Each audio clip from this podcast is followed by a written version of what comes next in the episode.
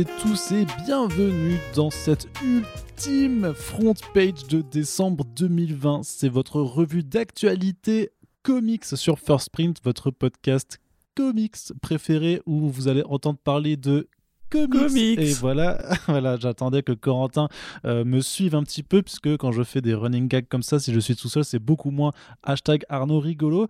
Corentin, bienvenue. Oui, bonjour. Merci Arnaud, joyeux Noël.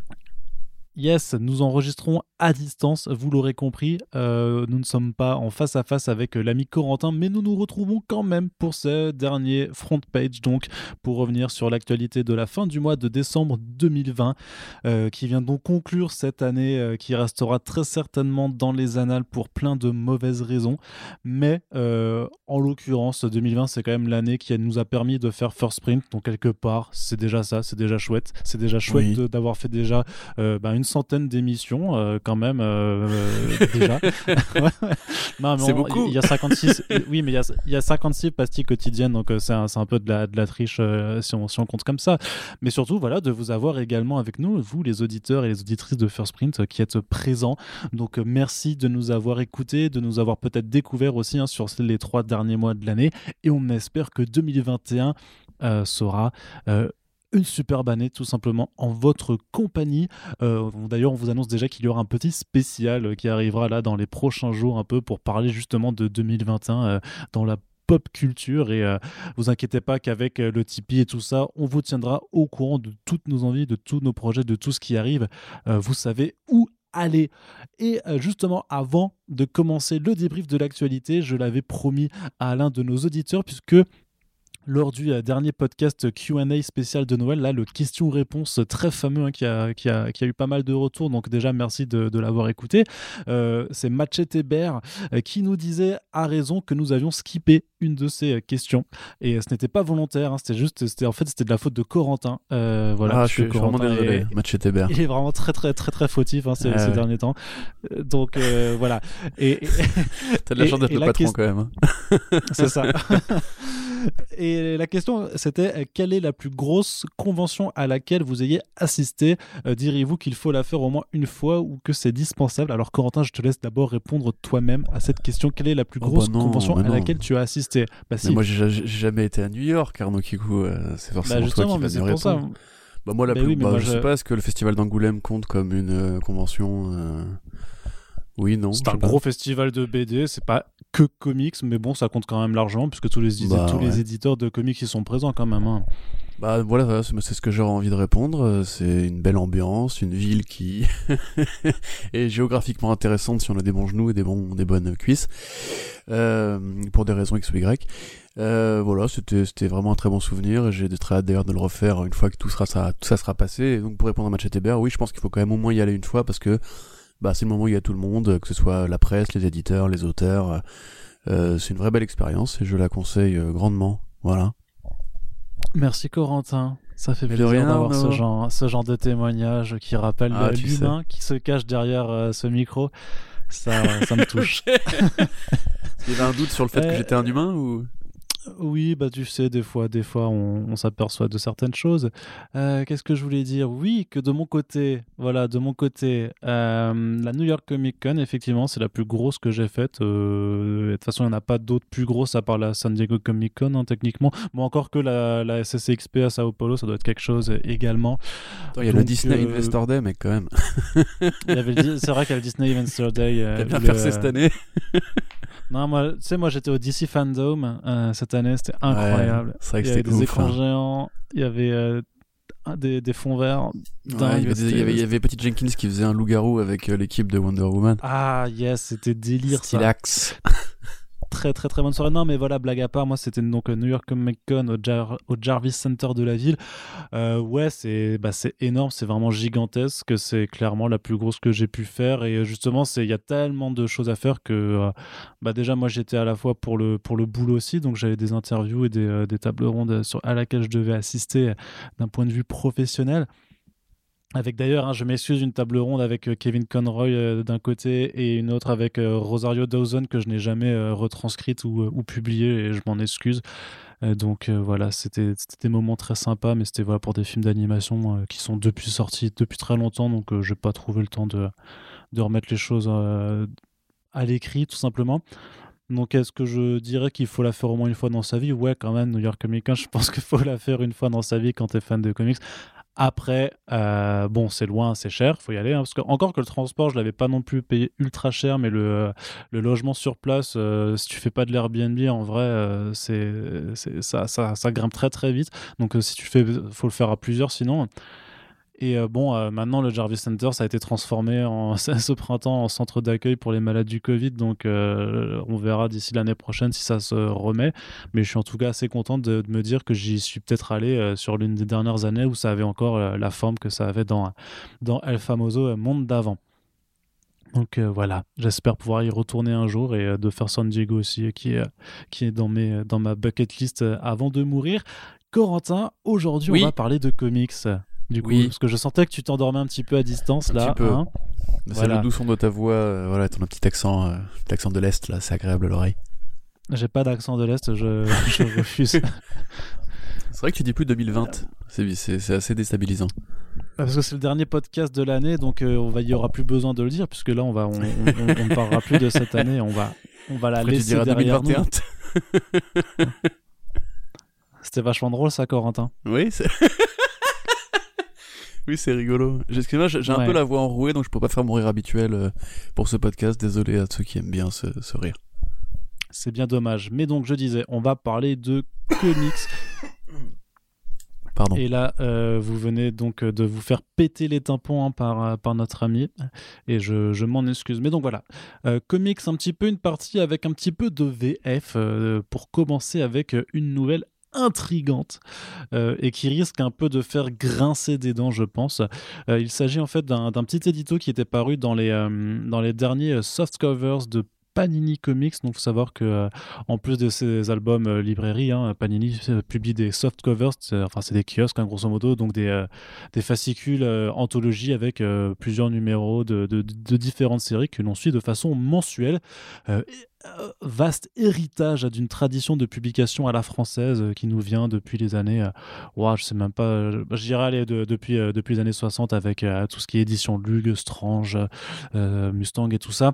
Donc, grosso modo, les softcovers sont quand même la cible a raison, je pense, hein, de, de, de, grogne de la part du lectorat français, puisque ces dernières années, il y a eu en fait un relaunch systématique euh, au début de l'année qui s'accompagnait d'une hausse de prix, c'est-à-dire que euh, il y a encore trois ans, ça coûtait 6,50€, euh, il y a deux ans, c'est passé à 7,50€, et l'année dernière, ça a augmenté encore une fois à 8,90€. Alors, ceci pour pas mal de raisons. Euh, il y a quand même euh, un énorme éléphant dans la pièce qui s'appelle Prestalis, qui était donc euh, le, service de, enfin la boîte qui s'occupait en fait de livrer bah, tout ce qui est presse dans les kiosques en fait, qui est en faillite slash crise slash gestion complètement abusivement débile depuis de nombreuses années. Et malgré les millions d'euros injectés par l'État continuait en fait d'aller très très mal. Et ce qui, s'est passé c'est que grosso modo beaucoup d'éditeurs ont simplement dû euh, quitter euh, en fait euh, le, secteur du kiosque puisque ce qu'on leur demandait en fait d'être d'être enfin grosso modo alors il y, a un papier sur le 1 qui résumait très bien l'information, mais grosso modo, euh, Prestalis exigeait de la part de tous les éditeurs qu'ils distribuaient en fait une taxe qui était la même euh, que tu sois euh, par exemple Panini ou Urban Comics sur, dans, un truc très spécialisé, ou que tu sois un énorme quotidien à diffusion nationale comme Le Monde. Ce qui bien entendu n'est pas du tout juste. C'est comme si on demandait, je sais pas, bah, au boulanger du coin d'être taxé à la même hauteur qu'un énorme groupe comme Paul ou, ou Brioche Dorée pour faire grosso modo la, comparaison culinaire qui, qui, va toujours bien. Donc ça a poussé euh, les éditeurs à, quitter ce, ce, secteur-là. Euh, Panini l'a fait en premier. Euh, on a vu plusieurs magazines papier qui se sont arrêtés dans la bande dessinée, comme l'Enfeust Mag par exemple, Psychopathe également. et Urban avait quitté aussi finalement le, le kiosque cette année des conséquences, en plus de cette crise-là, bah, de tout ce qui s'est passé en 2020 avec le coronavirus. Donc, euh, il y a aussi un autre fait, c'est que euh, on ne sait pas, alors on n'a pas les chiffres, mais on suppose que euh, le prix de la licence Marvel qui est imposé à Panini augmente ou en tout cas est très élevé, puisque c'est notamment pour cela, par exemple, que Delcourt a arrêté de, publier les Star Wars de Dark Horse, puisque voilà, c'était avec Disney qui devait gérer notamment ces, nouveaux droits, et donc ils ont préféré arrêter parce que grosso modo c'était juste devenu trop cher. Donc il y a tout un, un, tout un tas de facteurs qui expliquent cette augmentation du prix euh, successives on l'explique, mais on comprend aussi parfaitement qu'elle soit l'objet d'une certaine grogne, puisque effectivement, quand tu passes de 6,50 à 9 euros en 3 ans, ça, fait mal au portefeuille. Et donc, un nouveau changement doit arriver, après cette longue introduction, un nouveau changement doit arriver euh, au mois d'avril prochain, donc pas en janvier. Euh, et cette fois-ci, en fait, c'est pas pas une augmentation du prix. En tout cas, pour l'instant, la question du prix n'est pas fixée. C'est une diminution du, du contenu. C'est-à-dire que il T'as rigolé ou c'est quoi Non, j'ai rigolé, oui. D'accord. Les gens n'ont pas entendu, mais j'ai rigolé. Alors, non, en fait, ce qui se passe, c'est que, euh, grosso modo. euh... Pardon, excuse-moi, continue, continue. Mais pourquoi tu te marres Non, mais c'est genre les prix augmentent, les prix augmentent, et puis maintenant vous aurez moins pour le même prix, tu vois. non, non, non, mais justement, le, le, prix devrait diminuer. Ça. Le truc, c'est qu'on n'est pas fixé ah parce que j'ai pas eu de réponse à mes questions. Mais grosso modo, euh, ils disent qu'il y aura une nouvelle formule comme chaque année, parce que grosso modo, leur relaunch annuel, c'est voilà, fait pour participer à l'appel sur le nouveau, les nouveaux lecteurs. Euh, ça demande à être vérifié. Mais euh, ce qui s'est passé, c'est que Marvel a mis en pause ses publications pendant l'année 2020 et que par conséquent, il y a eu une réduction à un, certain moment donné du volume de publication. Et Panini en fait va donc diminuer aussi la pagination de, euh, ces soft covers, c'est-à-dire qu'en moyenne c'était une centaine de pages, 112 pages euh, à l'heure actuelle, donc ça va passer à 72 pages. Et l'exemple du, euh, du kiosque Spider-Man, c'est que une fois que les titres Amazing Mary Jane et Friendly Neighborhood Spider-Man seront arrêtés, bah, il n'y aura plus que le titre principal de Nick Spencer et ils disent le non-stop Spider-Man de Joe Kelly, mais euh, le problème c'est que celui-ci a été encore une fois décalé, donc euh, il devrait même pas pouvoir arriver. Et euh, voilà, et en fait la justification c'est grosso modo, c'est comme Marvel a dû réduire son volume à un moment donné, nous on va faire pareil, c'est-à-dire qu'on va mimer comme si on avait été là touché, mais un an en retard par la crise. Tu vois, je trouve que c'est c'est un argumentaire un petit peu curieux puisque euh, l'éditeur l'a bien prouvé avec euh, la publication euh, bimensuelle des Dawn of X, donc ces deux albums à 16 euros par, par mois, qui sont capables d'accélérer la cadence pour, pour, pour, publier des, des, titres. Donc là, je trouve que c'est vraiment très bizarre d'avancer ça comme argument, d'autant plus que euh, ils avaient là, à la limite l'occasion de, euh, bah, de rattraper un petit peu le retard qu'ils ont sur la VO et de passer de, je sais pas, de 8 mois à, seulement 6 mois. Donc euh, un petit peu curieux. Alors pour la question du prix, on imagine que vu que ça passe à 72 pages, sachant que c'est la pagination des soft covers Star Wars à l'heure actuelle, que ça va passer donc à, 6,99€, 7 euros, et que ça reviendra à 9 euros quand ça, quand ça reprendra à la normale en 2022, j'imagine. Mais euh, voilà, je sais pas si ça t'interpelle, c'est que toi, euh, tout ce qui est publication VF et le soft cover, vu que c'est pas ton format de lecture préféré, que euh, disons-le clairement, tu t'en bats un petit peu les steaks, je suis pas sûr que c'est C'est amusant parce que tu sais que le premier, le premier, le premier podcast, parmi les premiers podcasts qu'on avait fait à l'époque, on avait récupéré les rênes de de Comics Blog, on, parlait déjà de cette question en fait du, du, recul progressif des soft covers, de l'offre de l'offre pardon soft cover, des pardon des prix qui étaient pratiqués à l'époque, c'était l'affaire Prestalis et compagnie. Euh, et à chaque fois, tu me poses la question est-ce que tu t'en branles, etc. Et euh, là, en l'occurrence, c'est vraiment plus. J'aimerais surtout comprendre pourquoi, c'est-à-dire euh, vraiment pourquoi, euh, effectivement, comme tu dis, ne pas avoir même impacté des one shots pour pour tuer le seuil entre guillemets s'il y avait des des retards. Enfin, je je pense par exemple à la, série Amazing Spider-Man de Nick Spencer qui a quand même fait en octobre ou novembre un double anniversaire avec le 850 et ensuite le 50 de la numérotation Legacy qui a engendré quatre numéros de la même série en un mois quand même.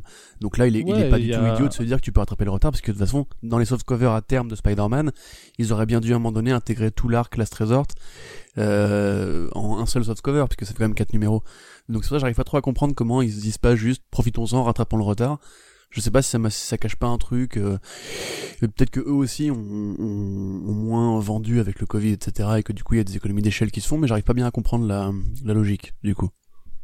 Ouais, bah c'est pas rien. Là, c'est vraiment plus, vraiment plus une, une interrogation qu'autre chose. C'est vraiment de, de, se demander ouais pourquoi, pour, oui, pourquoi tout simplement en fait. C'est parce que euh, Ouais, l'un des reproches qui reste fait encore actuellement avec la VF, c'est notamment le, retard, tout simplement, enfin le décalage. Et euh, là, tu as, l'opportunité de, faire quelque chose. Alors, même si les éditeurs ont été tout autant touchés hein, euh, euh, France, je veux dire qu'aux États-Unis, là, on se place sur l'horizon avril 2021. Tu, on imagine qu'en avril 2021, les, librairies ne sont de nouveau ouvertes, enfin que le circuit d'édition en France sera dans, une dans une certaine forme de normalité et qu'il n'y a pas besoin absolument de, mimer en fait euh, ce qui s'est passé aux États-Unis euh, un an auparavant. Donc euh, à voir, hein, à, voir. alors oui, oui, ça pour. je disais que j'avais pas eu de. J'ai posé des questions à l'éditeur par rapport à ces histoires de, de pagination, surtout du prix, pour juste avoir la confirmation. J'ai pas eu de réponse et à voir si bah, s'ils changent de, fusil d'épaule en cours de route, ils ont encore euh, deux mois, j'imagine, pour, euh, pour ajuster leur plan. Même vu que ça a été annoncé dans un édito de leur dernière soft cover, euh, j'imagine qu'on aura plus de détails prochainement. Et donc, bah, on, vous en reparlera en podcast, évidemment, lorsqu'on aura un petit mm. peu plus de détails. Oui, de toute façon, c'est toujours intéressant, effectivement, comme tu disais. Moi, c'est la le cas de la licence Star Wars qui, vraiment interpelle. Je me demande vraiment si à terme euh, Panini aura encore vraiment l'envie ou les moyens de soutenir euh, les, prix euh, probablement affolants que demande Marvel, même si on n'a pas les chiffres effectivement. Et puis surtout avec l'offre qui n'arrête pas de s'étendre et de se, multiplier, comment est-ce qu'ils vont réussir à canaliser ça en, VF Je sais pas. Personnellement, je trouve ça vraiment inextricable et et après, bon, ça, fait des années que je dis le kiosque va mourir, le kiosque va mourir, donc euh, peut-être qu'un jour j'aurai raison. Techniquement, mais je sais pas si. Il, est euh, il, est déjà, il est déjà mort, Corentin. Le, le, kiosque n'est plus distribué en kiosque. Donc de toute façon, le, le, kiosque c'était 2020, c'était euh, l'année du coup près. Hein, voilà. On a plus. Bon, bah, on fera un bilan quand tout ça aura été un peu aplani, j'imagine. Exactement. Et on va euh, continuer du côté de la VF avec une petite annonce qui nous parvient comme ça, là, du côté de Glénat Comics. Hein. Alors, Glénat qui a vraiment euh, réduit énormément son volume de publication euh, ces dernières années. Je crois qu'on avait parlé d'eux récemment dans un podcast par rapport à l'arrêt de la licence Power Rangers chez eux.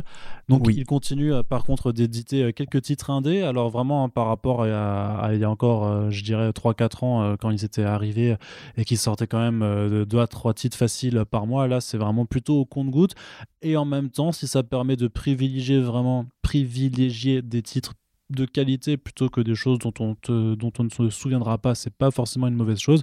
Par exemple, la dernière sortie euh, de, des deux derniers mois chez eux, c'était Coda de Cy Spurrier et euh, Mathias Bergara.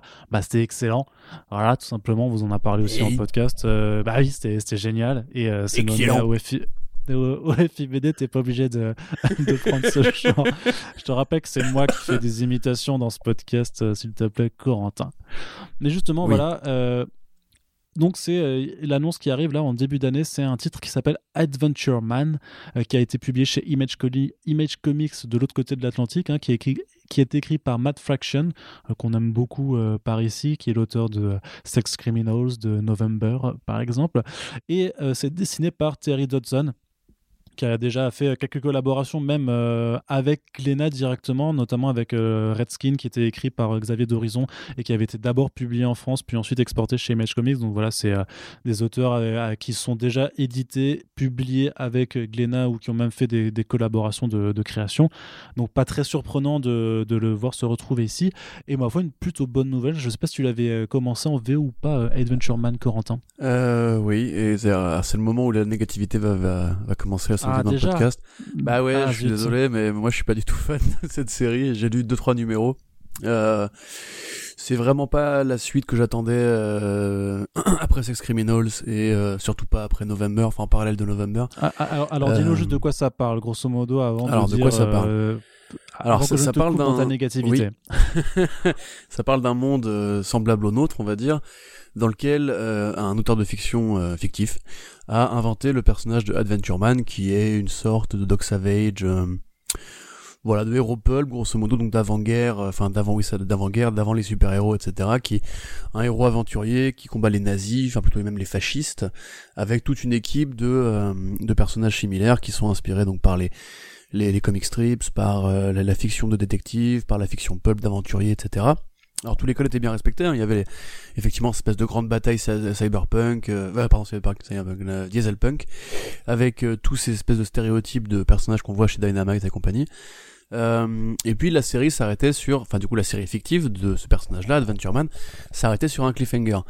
on reconnecte avec l'héroïne, qui est donc une maman avec un, un petit gamin qui est très fan d'Adventure Man et qui est aussi libraire, qui va un jour récupérer le manuscrit des notes, on va dire, de l'auteur d'Adventure Man et s'embarquer dans une histoire où, euh, un petit peu à la Promethea, la fiction va s'inviter dans leur réalité, c'est-à-dire que l'héroïne va peu à peu devenir euh, l'héritière de Adventure Man en comprenant évidemment que ce monde de fiction est basé sur des faits réels, etc. Voilà. Donc euh, c'est Terry Dodson au, dessin, pardon. Donc c'est évidemment très joli. il fait un truc assez assez propre au niveau justement de la, de la patine un peu pulp qui m'évoque un petit peu Tom Strong de Moore et, euh, et Chris Prowse notamment. Ouais, euh, mais enfin, il y a plein de séries comme ça, même chez Dynamite, il y a plein, il y a eu plein de très bonnes séries qui justement essayaient de moderniser un petit peu les héros de, de l'avant-guerre. Euh, maintenant, moi, je trouve ça euh, extrêmement bavard pour pas dire grand chose en plus l'héroïne me sort un peu par les yeux je trouve qu'elle a enfin c'est un peu le stéréotype de l'héroïne un peu un peu euh, comment dirais-je un peu sassy mais pas forcément dans le sens euh, qu'on pourrait imaginer plutôt qu'il y a voilà qui a de l'esprit, qui fait beaucoup d'esprit, qui parle beaucoup, beaucoup, beaucoup. Elle a un intérêt, c'est qu'elle a des problèmes euh, d'audition. C'est rare effectivement d'avoir une héroïne comme ça de d'œuvres de, fiction euh, qui qui est sourde, voilà, donc enfin malentendante. Euh, mais derrière ça, je trouve que c'est quand même assez conventionnel, c'est-à-dire que ça, fait vraiment très euh, film Amblin, truc classique, etc. C'est pas très recherché. Et honnêtement, par rapport à la carrière de Fraction chez Image, je trouve ça vraiment, oui, c'est un peu le parent pauvre pour moi par rapport à November où ou, ou Sex Criminals. Voilà, c'était la négativité qui, qui, passait par là. Qui n'ont ouais, qui n'ont pas grand chose à voir non plus, pas du tout les mêmes registres. Je sais pas, moi, je trouve ça bah, plutôt. Euh, ah non, mais après, on, en reparlera dans un back issues euh, d'ici d'ici peu, puisque ça arrive donc le 27 janvier 2021. Euh, donc on pourra faire un, débat. Euh, on sera visiblement pas d'accord. Moi, je trouvais justement que l'hommage justement à, cet esprit pulp était assez bien retranscrit. Alors, ça réinvente pas la roue, mais ça le fait de manière franchement efficace et ça profite en outre d'un Terry Dawson qui bah, qui, euh, bien sûr, qui fait des efforts, tu, vois, parce que sur ces dernières, toutes ces dernières productions, Thierry Dodson, je trouvais que parfois c'était assez, assez vide, alors que là, il remplit quand même ses planches. Donc il est avec euh, Rachel Dodson, sa femme, pour, euh, pour la partie artistique, et c'est, ouais, tu sens qu'ils aiment, qu'ils aiment cet univers, qu'ils ont envie de lui donner vie, qui a, voilà, qui a une inspiration à la fois autant du côté de l'écriture, mais aussi d'une inspiration visuelle qui est, qui est bien travaillée c'est très joli, mais moi, j'avoue, je, de ce que j'ai lu, il m'en reste rien, et je conseillerais plutôt de lire des trucs comme Tom Strong ou Promethea de Alan Moore, au hasard. Bah voyons, bah super. Que... Ton, lobbying, ça, va, ça, va commencer à se voir ton lobbying, Corentin, tu sais. je suis payé, ils m'envoient des chèques tous les mois avec de la, de la bœuf d'Orphanton. Très bien. Eh bien, écoute, je vais te laisser. Euh, je vais te laisser la parole en tout cas pour euh, prendre la suite de ce débrief un petit peu VF avec deux annonces qui nous parviennent du côté de Delirium. Delirium qui édite euh, entre autres hein, beaucoup de publications euh, Tooth and ID avec du Judge Dredd qui était aussi l'éditeur de, des derniers Corben dont, dont, on vous a parlé également dans du Back Issues et donc là qui ont, qui ont annoncé deux premiers ouvrages à venir pour le début de l'année prochaine, puisque voilà, c'est une petite structure éditoriale euh, qui donc euh, ne, ne, sort pas beaucoup euh, de bouquins par mois. Et c'est des bouquins par contre qui méritent qu'on s'y intéresse carrément. N'est-ce pas, Corentin? Oui, tout à fait. Alors, par contre, tu dis deux premiers ouvrages, tu veux dire en termes de sortie? Oui, oui, en termes de sortie, c'est les deux premiers ouvrages de 2021. Oui, oui. Voilà, parce qu'en en fait, ce sont des tomes, des tomes 2 dans les deux cas puisque donc c'est la suite de Nemesis de Warlock de, euh, de Pat Mills et Kevin O'Neill et euh, les Next Men de John Byrne, donc euh, écrit et dessiné par John Byrne. Tu veux que je te présente les personnages, enfin les deux, deux séries, c'est ça? Ouais, c'est ça, ce que moi je connais pas D'accord. euh, bon alors rapidement, euh, donc les, les, Next Men, c'est une série de ma gueule, tu sais, hein, c'est pas. Bah si si si si. donc les Next Men, donc les Next Men, les Next pardon Men de John Byrne. Euh, alors c'est assez compliqué parce que c'est vraiment une, une, une, assez longue saga de 30 numéros qui a été complétée depuis par un relaunch en 2011. Euh, pour vous résumer ça simplement, on va dire que c'est une série qui imagine un monde de super-héros. Voilà, avec une origine très particulière que je vais pas vous, livrer maintenant, mais euh, voilà, qui imagine un groupe de super-héros particulier créé par le gouvernement et résultant, on va dire, de trucs un peu Lovecraftiens, mais pas vraiment non plus, enfin qui fait vraiment très fantastique, très science-fiction. Et euh, bah, c'est une série de super-héros adultes, on va dire euh, matures, qui évoque des trucs comme la politique, le sexe, voilà, il y a, une longue, euh, un, long suivi par rapport à ça, l'avortement, la, la, parentalité un peu brutale. Il y a aussi une mise en abîme de, des comics en eux-mêmes, puisque plusieurs personnages de super-héros dedans vont commencer à tomber amoureux du médium de la BD. au départ, c'est un projet que John Byrne voulait présenter à DC Comics et qui a même eu droit à une première mouture dans les années 80 avant qu'ils décident de le faire chez Dark Horse, donc dans l'anthologie Dark Horse Presents. Euh, où à l'époque d'ailleurs John Byrne avait créé du coup cet univers de super-héros, il avait un peu connecté avec le, le, tome 1 de Hellboy, on en a déjà parlé je crois dans les euh, back issues de reconfinement. Donc euh, voilà, c'est une très bonne série de science-fiction par justement John Byrne, qui est un mec qui est peut-être un peu moins connu aujourd'hui, même si bon il y a toujours le duo Chris Claremont John Byrne qui fait qu'on se souvient de lui euh, au moins pour cette partie-là de son travail, mais il a aussi réinventé She-Hulk dans cette posture justement très près Deadpool qui, qui a fait la force du personnage à une époque. Il a fait évidemment le Superman, The Man of Steel, qui est donc la série qui a réinventé Superman après Crisis et qui a donné l'un des plus grands, sinon le plus grand volume sur le personnage qui a jamais été fait, le mariage de Lois et Clark, ça vient de là, etc. Euh, donc euh, voilà, bah, c'est évidemment très intéressant de, de voir euh, DRM qui s'attaque à ce, à ce projet-là, enfin qui continue ce projet-là. Et Nemesis, alors euh, là c'est un peu plus compliqué à résumer on, va dire grosso modo que Nemesis de Warlock part comme une série de science-fiction euh, de la route, c'est-à-dire que ça se passe dans un, immense autoroute dans lequel il y a une police de la route et euh, un libérateur qui s'appelle euh, Nemesis et qui est donc un Warlock, donc un magicien. qui... il, pose des contraventions magiques sur l'autoroute. non, bah en fait au, départ justement c'est juste Nemesis et c'est un, mec qui ne sort jamais de son véhicule. En fait on, dirait une sorte de, robot, tu vois, c'est-à-dire que c'est un véhicule très aérodynamique qui ressemble un petit peu au véhicule de, de F0 par exemple. Et en fait, on ne voit jamais sortir, pardon, de sa bagnole. Et il dit juste Credo, tu vois, c'est Credo, c'est le, cri de guerre, tu vois. Après ça, la série évolue et on comprend vite qu'en fait, il y a un monde qui est un monde de science-fiction fantasy, où en fait, l'humanité a colonisé d'autres planètes, qu'elle a réduit en, esclavage, et que l'empire galactique des humains est maintenant dirigé par un groupuscule religieux inspiré par l'inquisition espagnole, euh, ou l'église Vaticane à plein de moments de son existence, euh, et par le dictateur Torquemada, voilà, qui est, qui est à la fois un le, curé de ce, de monde-là, le, le pape de ce monde-là, mais en même temps le sorcier de ce monde-là. Et Nemesis, lui, on découvre très vite, je, ne vous le spoil pas si vous avez lu le premier volume, et son, en couverture, euh, qui est en fait un extraterrestre avec euh, exactement la, même gueule que le, que le, design de son véhicule. Donc c'est aussi une blague méta en soi. Alors la série est connue pour avoir justement inspiré un petit peu l'imaginaire britannique en règle très générale. Il y a plein d'œuvres qui s'inspirent de Nemesis, mais notamment pour Warhammer 40 000, avec le rôle de l'Inquisition et... Euh, ce côté très euh, obscurantiste religieux et dans un monde justement de science et de fantasy.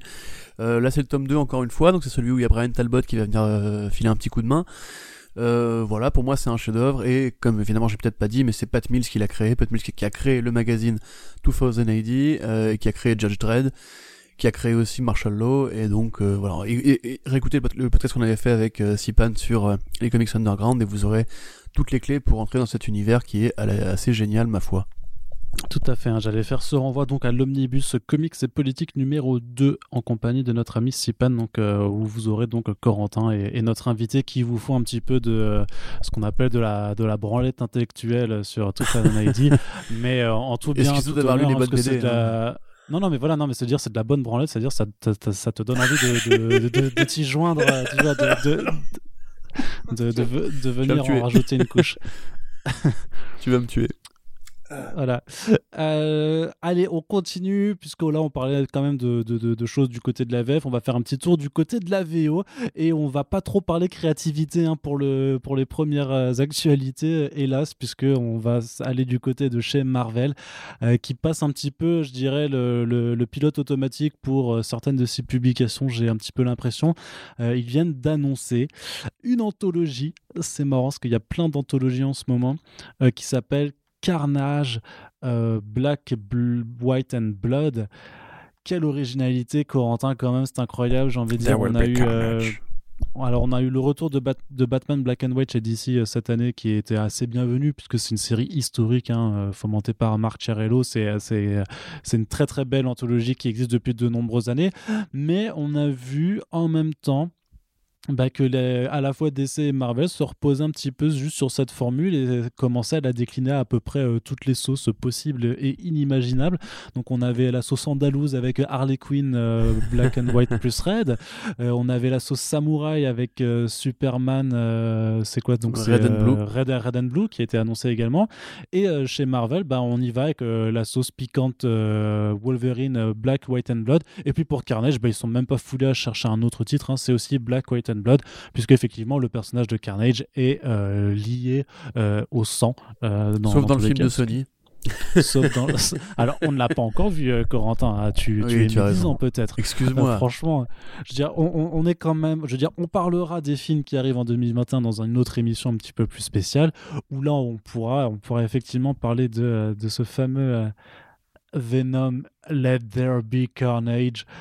Aka le meilleur titre jamais trouvé pour un film de super-héros. Mais en attendant, Corentin, ne soyons pas médisants. Carnage Black, White and Blood avec euh, Donny Cates euh, évidemment euh, dans le, dans le roster des auteurs puisque c'est quand même lui qui a ramené sur le devant de la scène le personnage dans son run de Venom et notamment avec Absolute Carnage, son gros event de 2019. On a également Tiny Howard et Ben Percy à l'écriture avec Sarah Pikeli et Ken Lashley au dessin, donc ce sera plutôt joli à regarder mais quand même, euh, on s'interroge un petit peu sur le pourquoi du comment. Alors certes, tu le rappelles, il y a un film avec Carnage qui arrivera euh, au cinéma l'année prochaine.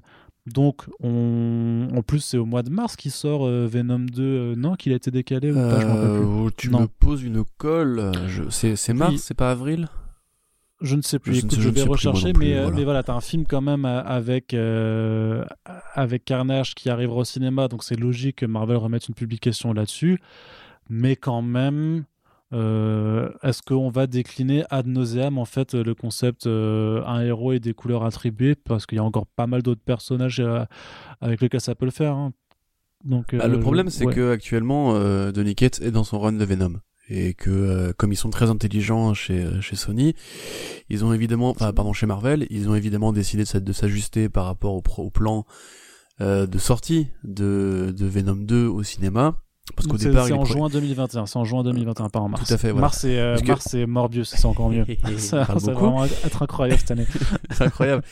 euh, parce que justement, il, est probable que King in Black, en un sens, devait aussi euh, pas forcément rebondir, mais être là justement pour capitaliser sur le succès de. Euh, enfin, pour le succès, on sait pas d'ailleurs, mais pour la sortie de, de Venom 2. Là, finalement, il prennent l'angle de Carnage. Bah, je sais pas. Après, euh, écoute, en tout cas, ça, ça, tombe la même année. Voilà, donc on pourra forcément se poser la question. Y a deux mois d'intervalle. Là, euh, quelque part, évidemment, le problème, c'est que Donny Cates construit son, son, son, truc par rapport à Venom. A priori, Carnage n'est plus dans, euh, dans, dans le grand plan d'ensemble. En tout cas, pour ceux qui ont lu Absolute Carnage, c'est assez clair que c'est plus vraiment une priorité.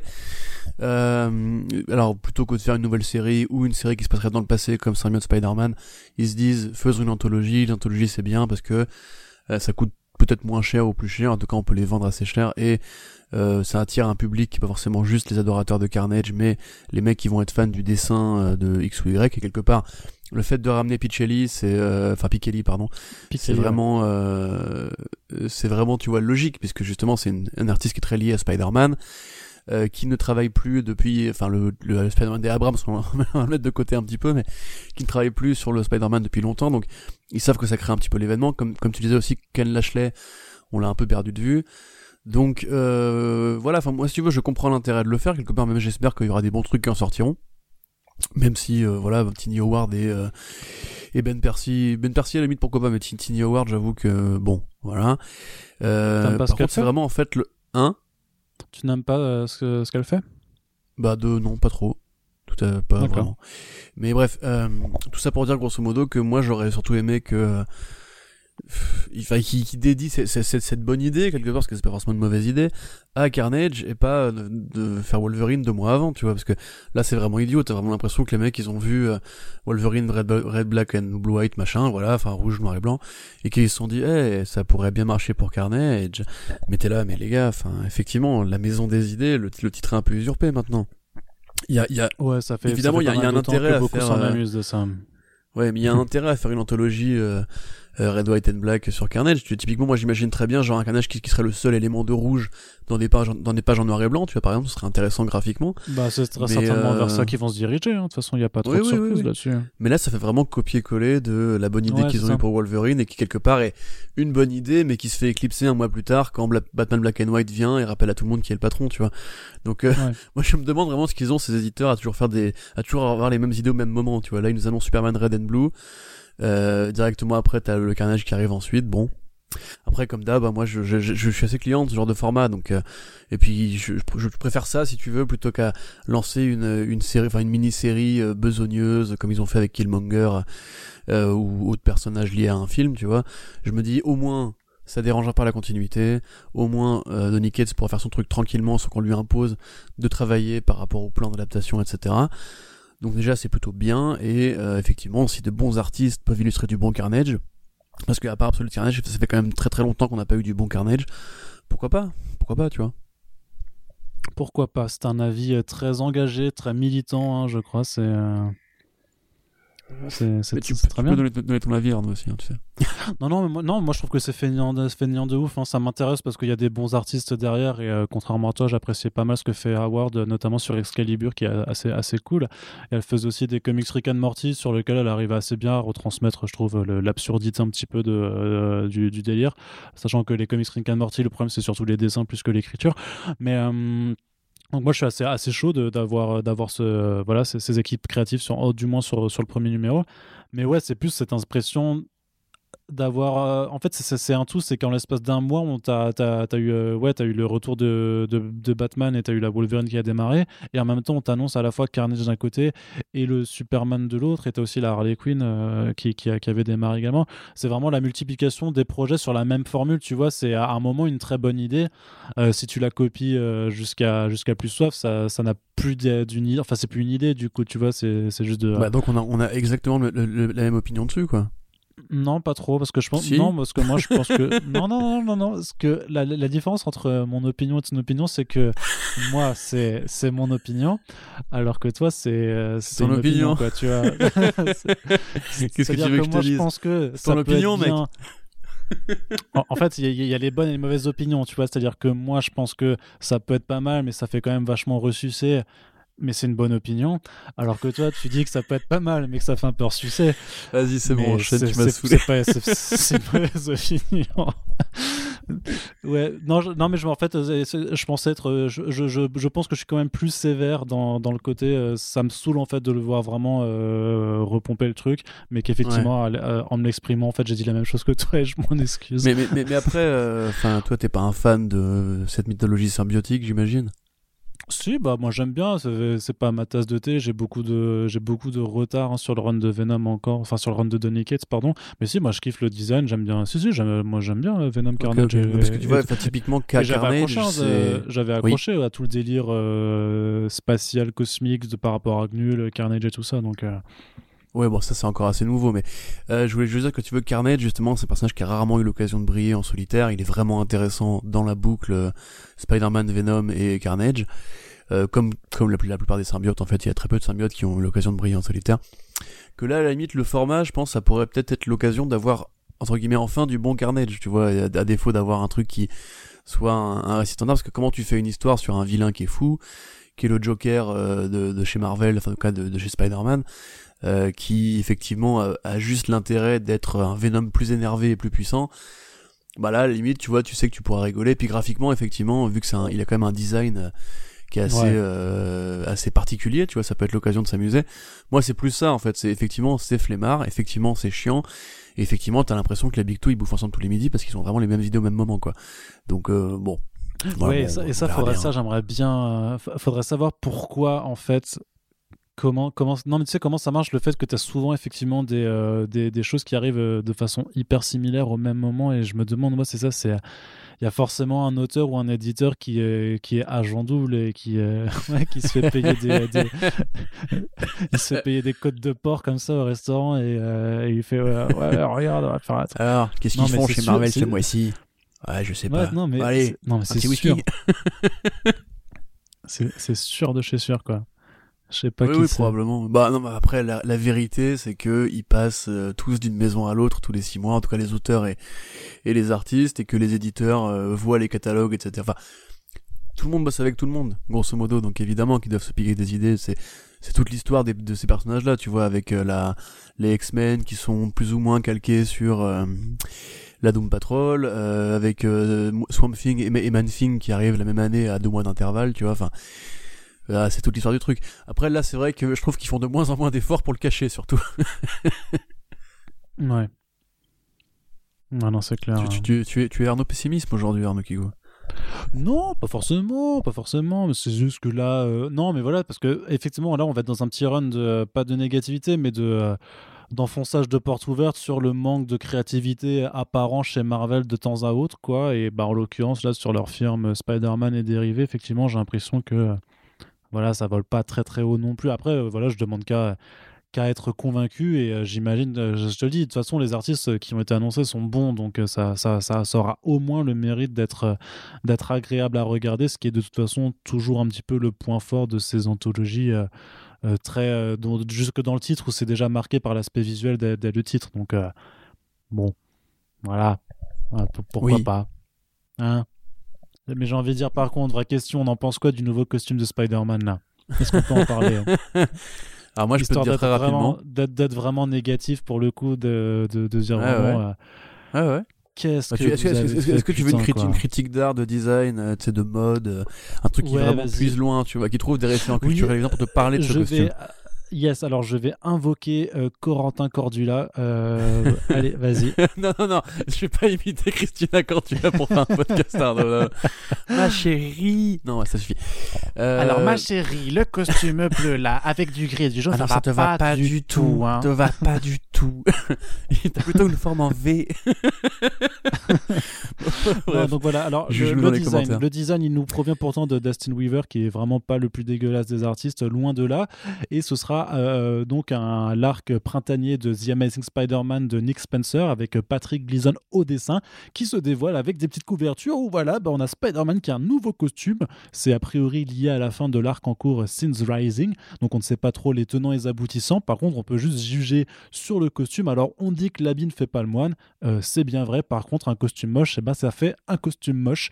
Et ma foi, ben, cet aspect euh, semi-robotique d'un côté avec du gris, du bleu et du, et du blanc, je sais pas Enfin, Corentin, vas-y, fais-moi ta critique d'art parce que, euh, à part dire c'est pas très beau, je, saurais pas forcément être le plus constructif. Ah, mais c'était une blague. Moi, je, comptais juste dire que c'est de ah. la merde en fait. Tu vois, c'est pour ça que je faisais une intro un peu, je faisais une intro un peu élaborée pour que tu crois qu'il y avait un, truc de ouf derrière, mais non, non, c'est juste dégueulasse. Enfin, c'est pas Spider-Man. C'est quoi? Je sais même pas ce que c'est. C'est qui, qui a eu l'idée de ce truc? Enfin, on, on dirait, tu sais, ces espèces de de, de, de séries un peu justement plagiat de Spider-Man qui ont pu avoir lieu dans les années 90-2000 où tu sais tous les auteurs de Image Comics essayaient d'avoir leur propre petite euh, combi un peu arachnéenne. Et, et là bah c'est ni fait ni à faire quoi. Euh, le bleu enfin pourquoi? Déjà pourquoi regarder du bleu alors que tu changes tout le reste?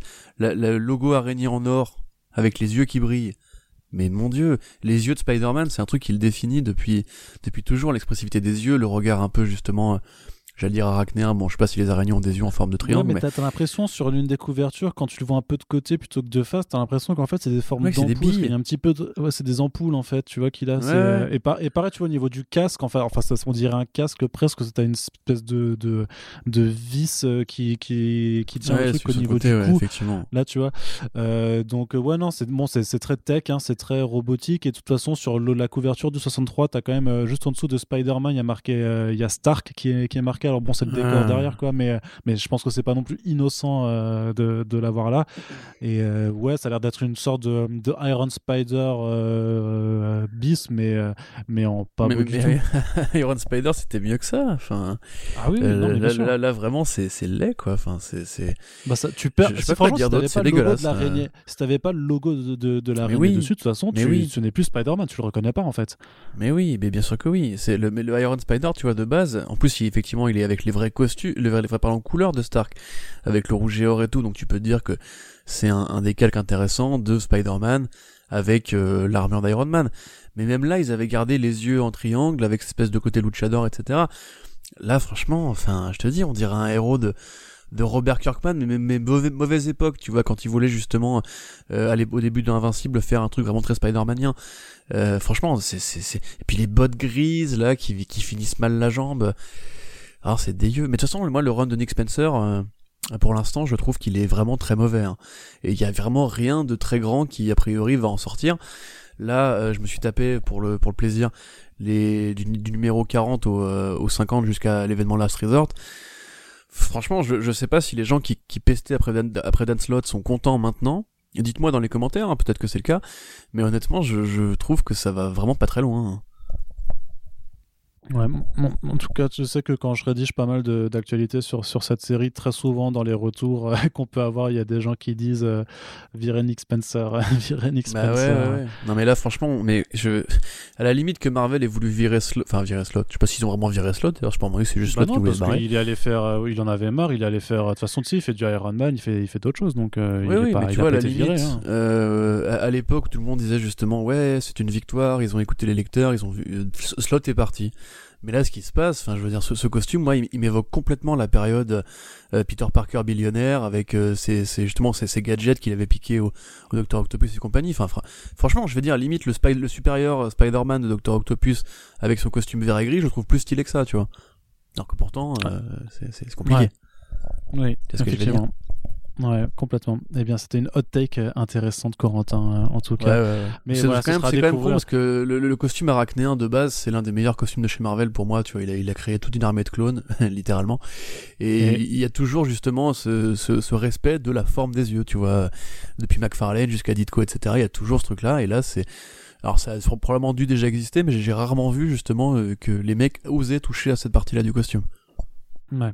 C'est, le côté iconoclaste, vraiment, tu vois. Là, on, s'en oh fiche euh, on s'en fiche des valeurs. Donc, euh, bon, on verra bien ce que ça donne. De toute façon, ça sortira au printemps prochain et on verra bien de quelle façon ce sera justifié. De toute façon, si le retour des lecteurs euh, est, est, unanime sur le fait que c'est moche, on imagine bien qu'il y aura très très vite un retour à la normale et que même sans ça, il y aura de toute façon un retour à la normale puisque généralement, les changements de costume, ça reste assez artificiel, surtout quand c'est aussi brutal que ça. Je veux dire, on parle pas juste d'un changement du revêtement d'une cape ou quelque chose comme ça. C'est là, c'est vraiment, vraiment drastique et ouais euh, enfin non, enfin tu vois, je veux dire ça, ça ne va pas rester, c'est assez certain. Mais ça fait peut-être peut partie d'un arc scénaristique, tu vois, justement le côté. Ouais, euh, ou peut-être ou peut-être que c'est juste va se perdre dans un truc et puis va revenir à la normale ensuite. Tu vois, peut-être que c'est une sorte de leçon de vie en mode genre là, tu vois, il a la folie des grandeurs et puis après il va retrouver son costume.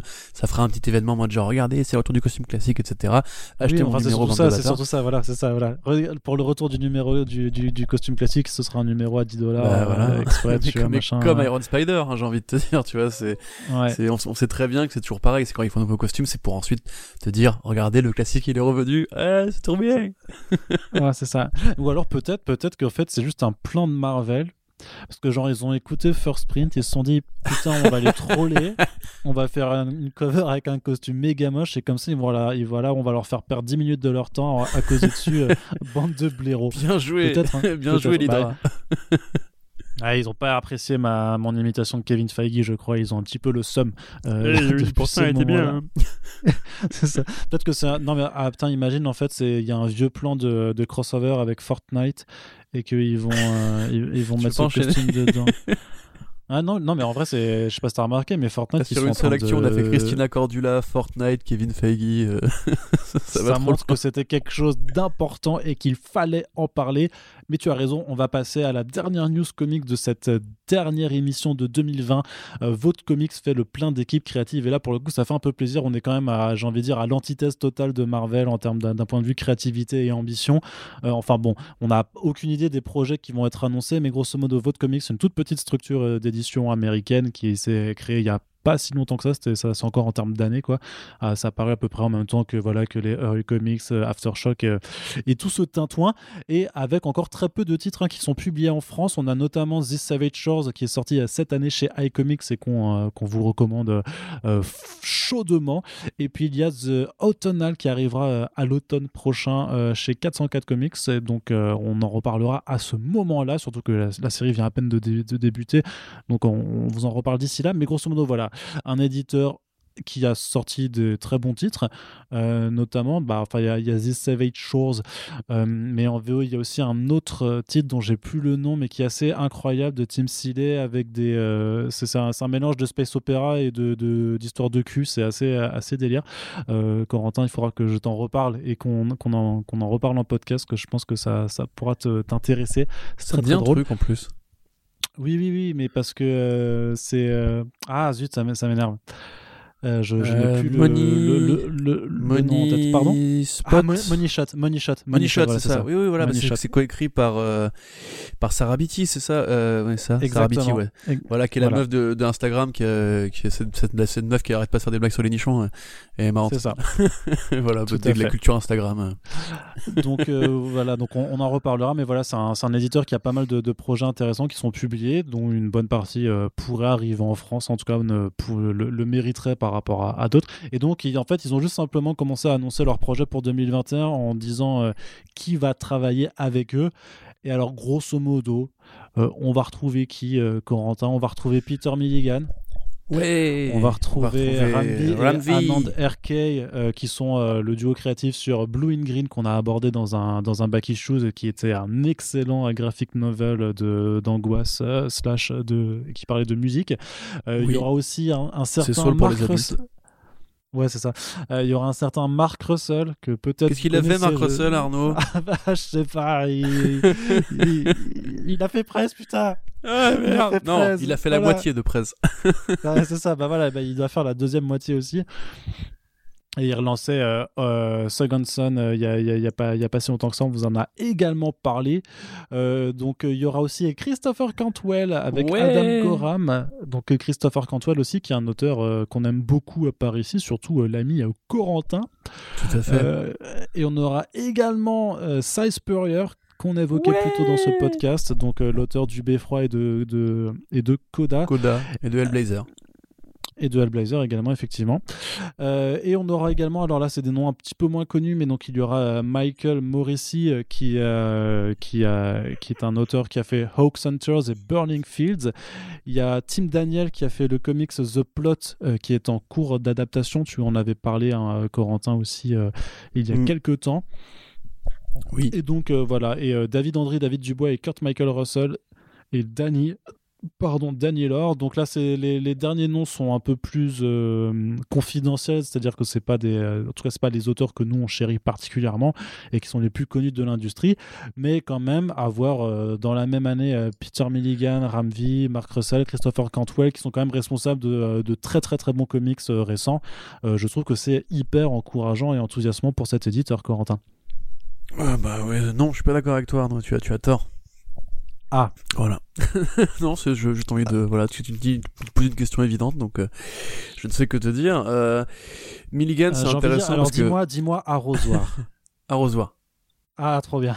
Voilà, c'est bon. Ah, je on passe à la suite. Ah là là. Non, euh, Milligan, c'est cool parce qu'effectivement, ap- après c'est un mec, si tu veux, qui est vraiment très prolifique, euh, qui, qui est souvent là quand justement des boîtes ce monde, qui avait été là pour euh, Upshot avec, bah, qui est d'ailleurs actuellement chez Upshot pour la série américaine Ronin avec euh. Euh, qui est sympathique, euh, voilà, voilà, sympathique.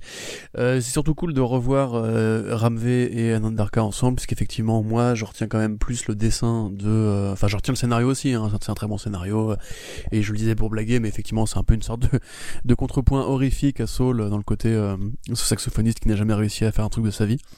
Enfin, un truc musical de sa vie. Euh, Ouais, ça va, ça va, de... Tu, tu calmes un peu avec les saxophonistes qui mais ont non. jamais réussi à rien faire de musical. Mais non, mais c'est le, c'est le, c'est le pitch de ces deux, de ces deux projets, c'est tout. Mhm. Euh, puis oui, Cantwell, effectivement, qui est un mec que j'aime beaucoup. Russell aussi, qui est pareil, comme on l'avait déjà dit, euh, euh, participe à de plus, en, de plus en plus de projets chez de plus en plus d'éditeurs. Donc c'est cool. Il était chez euh, Dynamite pour euh, Red Sonia. Il est toujours chez Ahoy pour euh, Second Son. Et euh, chez euh, DC, je crois que s'il a fini son contrat, je sais plus. Mais bref, grosso modo, il est toujours un peu partout. Et euh, Cy aussi, qui est un mec que j'aime énormément. Et que Cantwell aussi. Bon, franchement, je sais pas, ils ont, ils ont reçu un chèque pour Noël par la poste et ils ont décidé de le dépenser en, en beaux auteurs peut-être, mais ça va sûrement donner plein de bons projets. En tout cas, il faut espérer que ce sera dans la, dans la, dans la droite lignée de This Savage Shores. Et puis peut-être que justement on assiste un petit peu à la, la naissance d'un- d'une nouvelle structure qui va compter pour les années à venir. En tout cas, il faut l'espérer. Euh, et effectivement, par contre, les David Andry, Dubois, etc., je vois pas trop qui c'est, donc euh, je me prononcerai pas dessus. Voilà. Très bien, Corentin. Merci. Bah, avec plaisir, hein. C'est très très intéressant. Décidément. Ouais. Et Ouais. vivement qu'on refasse un des, des podcasts en face à face parce que je suis sûr que nos auditeurs et nos auditrices se sentent un petit peu que c'est quand même pas la même énergie, que c'est un petit peu différent. donc on, s'en excuse un petit peu. hein. voilà, on espère que vous ne nous en voudrez pas. Et pour remettre un petit peu de dynamisme dans ce podcast pour ne pas que vous vous entendiez. On va passer à la partie série télé, ça va être incroyable. Il va se passer. Qu'est-ce qui s'est passé en série télé? Ah bah je vais te le dire en mille, mon bon Corentin. Figure-toi que la série Superman et Lois Lane a montré son premier trailer. It's about family. Oui, euh, oui. Alors, euh, la série Superman et Lois. Alors s'il y a quand même des trucs intéressants à dire dessus. Et c'est ça qui est ah, bien, c'est que même pas par rapport à la série, mais par rapport à l'objet série en soi, donc c'est plutôt. Euh, tu vois, en fait, moi je sais. En fait, avant qu'on fasse les podcasts, je vois ce que je vais dire pour pas avoir à parler du trailer en fait. donc effectivement, la série Superman et Lois, elle parle donc de Superman et de Lois qui sont apparus dans l'univers de Supergirl de la CW. Euh, et elle a, elle a d'intéressant que c'est la première adaptation de Superman. Or, euh, Returns qui parle du côté papa de Superman qui arrivait quand même, enfin c'est un truc qui arrivait récemment dans les comics d'essai et qui était jamais arrivé jusqu'ici dans la plupart des projets consacrés à ces trucs-là. C'est aussi une sorte de suite méta un petit peu à la série Lois et Clark puisque pour ceux qui ne, savent pas ou qui n'auraient pas été jusqu'au bout, la série de Dean, avec Dean et Terry Hatcher euh, se terminait sur un cliffhanger quand, une fois que euh, Lois et Clark ont découvert qu'ils étaient, euh, que leur union serait stérile, parce que lui est un kryptonien, elle une humaine, donc forcément, bah, voilà, c'est pas très, ça, ça, marche pas au niveau des gènes. ils trouvaient un bébé sur le pas de leur porte, et la série s'était arrêtée là quelque part un peu en laissant tout le monde frustré de se dire euh, ouais mais ça donnerait quoi euh, s'ils étaient parents tous les deux? On sait que la CW rend des hommages très réguliers justement aux productions, du passé. Ils ont embauché euh, et Terry Hatcher dans Smallville et Dean Kane dans dans le Supergirl. Donc là, quelque part, c'est assez intéressant de voir que les mecs se, se sentent entre guillemets investis d'une mission qui serait de continuer la saga de Superman à la télévision. Euh, bah, voilà, donc ça c'est plutôt cool. Et par rapport justement à, à l'éventail classique, il y aura pas que Jonathan Kent, puisque effectivement il y aura Jonathan Kent, mais il y aura aussi Jordan Kent, un nom qui d'ailleurs a priori a été choisi pour rendre hommage à Jorel, puisque Jorel, Jordan, voilà. Du coup, les deux parents euh, de Superman, enfin les deux pères de Superman sont représentés. Voilà, partant de là, euh, j'ai envie de dire, ça a l'air d'être de la CW. Donc euh, beaucoup d'ambition, très peu de moyens, on va dire. le générique, je sais pas comment le dire, parce que en fait, on a déjà expliqué, moi je suis pas dans le, public cible entre guillemets, j'ai vraiment beaucoup de mal avec ces, projets-là. Respect à ceux qui continuent à suivre euh, et qui trouvent leur bonheur, tant mieux pour vous. Très honnêtement, moi ça me rend surtout triste de voir cette bande-annonce et de me dire que c'est le seul Superman qu'on aura pour les années à venir a priori, puisqu'il n'y a plus de film Superman. Henry Cavill n'a pas été signé pour un projet X ou Y, euh, voilà, bon à part la Snyder Cut euh, qui a priori devrait conclure plus noblement la fin de sa carrière chez DC Comics, enfin chez, DC Films. Mais euh, voilà, moi ça me ça me ça me, me pas du rêve, on va dire, pour essayer d'être très optimiste euh, en cette période de fête. Ouais, non mais le trailer est pas hyper bien réussi. Par contre, c'est vrai que tu, tu notes que ça aura un angle, un angle d'attaque qui est plutôt, euh, plutôt intéressant. Cela dit en passant, Terry Hatcher, il est aussi revenu dans Supergirl, hein, pas seulement dans, dans, dans, dans, dans Smallville. Donc voilà, mais c'est vrai que la CW aime bien faire ce genre de, de petits euh, caméos, de, de méta caméos, que, comme on dit. Donc ça arrivera Donne ton euh, avis, Arnaud Kikou. Non, mais bah, mon, avis, mon, avis, mon avis c'est que genre, en vrai, j'ai trouvé le trailer nul à chier et que je m'en bats, que je, que je m'en bats la race. je vais essayer de. pour une fois, on inverse les, les rôles, je suis content. Non, mais voilà, faut, être moins vulgaire. On va, dire moins de gros mots quand même. C'est détente, c'est la fin de l'année, tout ça. Donc j'ai trouvé ça passablement mauvais à regarder. En tout cas, pas du tout entraînant. C'est un trailer, c'est censé être un, outil vidéo de promotion et ça n'en fait pas enfin pour moi ça me donne pas du tout envie de le regarder et euh, et en plus le truc c'est que moi contrairement peut-être à, certains ou certaines, je, n'ai rien contre euh, euh, Tyler Ashley dans Superman. Je le trouve pas plus anti-charismatique qu'un qu'un Brandon Rose dans, dans, Superman Returns, par exemple. Oh. Donc ça, quoi oh, Quand même c'est pas c'est pas la même c'est pas la même stature déjà et puis c'est pas la même photo je, je non je pense que je vais commencer à défendre un film de Brian Singer je... ouais. C'est ça c'est le, le, le, troll, le troll ultime. J'avais fait la blague quand j'ai fait l'article Comiga et j'avais fait une blague sur, sur, le fait que Brian Singer avait déjà évoqué le thème de l'enfance chez Superman et, j'avais fait une blague très très dégueulasse qu'Océane m'a dit d'en vire là parce que s'il y a des trucs avec lesquels il faut pas rigoler. Excusez-moi. Mais donc euh, oui non bah, je te laisse continuer. Donc Tyler Rushdin il est bien c'est ça? non, j'ai pas dit il est bien, j'ai dit que je le trouve pas aussi anti-charismatique que, certains voudraient croire. Par contre, c'est vrai qu'Elisabeth Loche en Lois Lane, c'est pas, c'est pas la folie.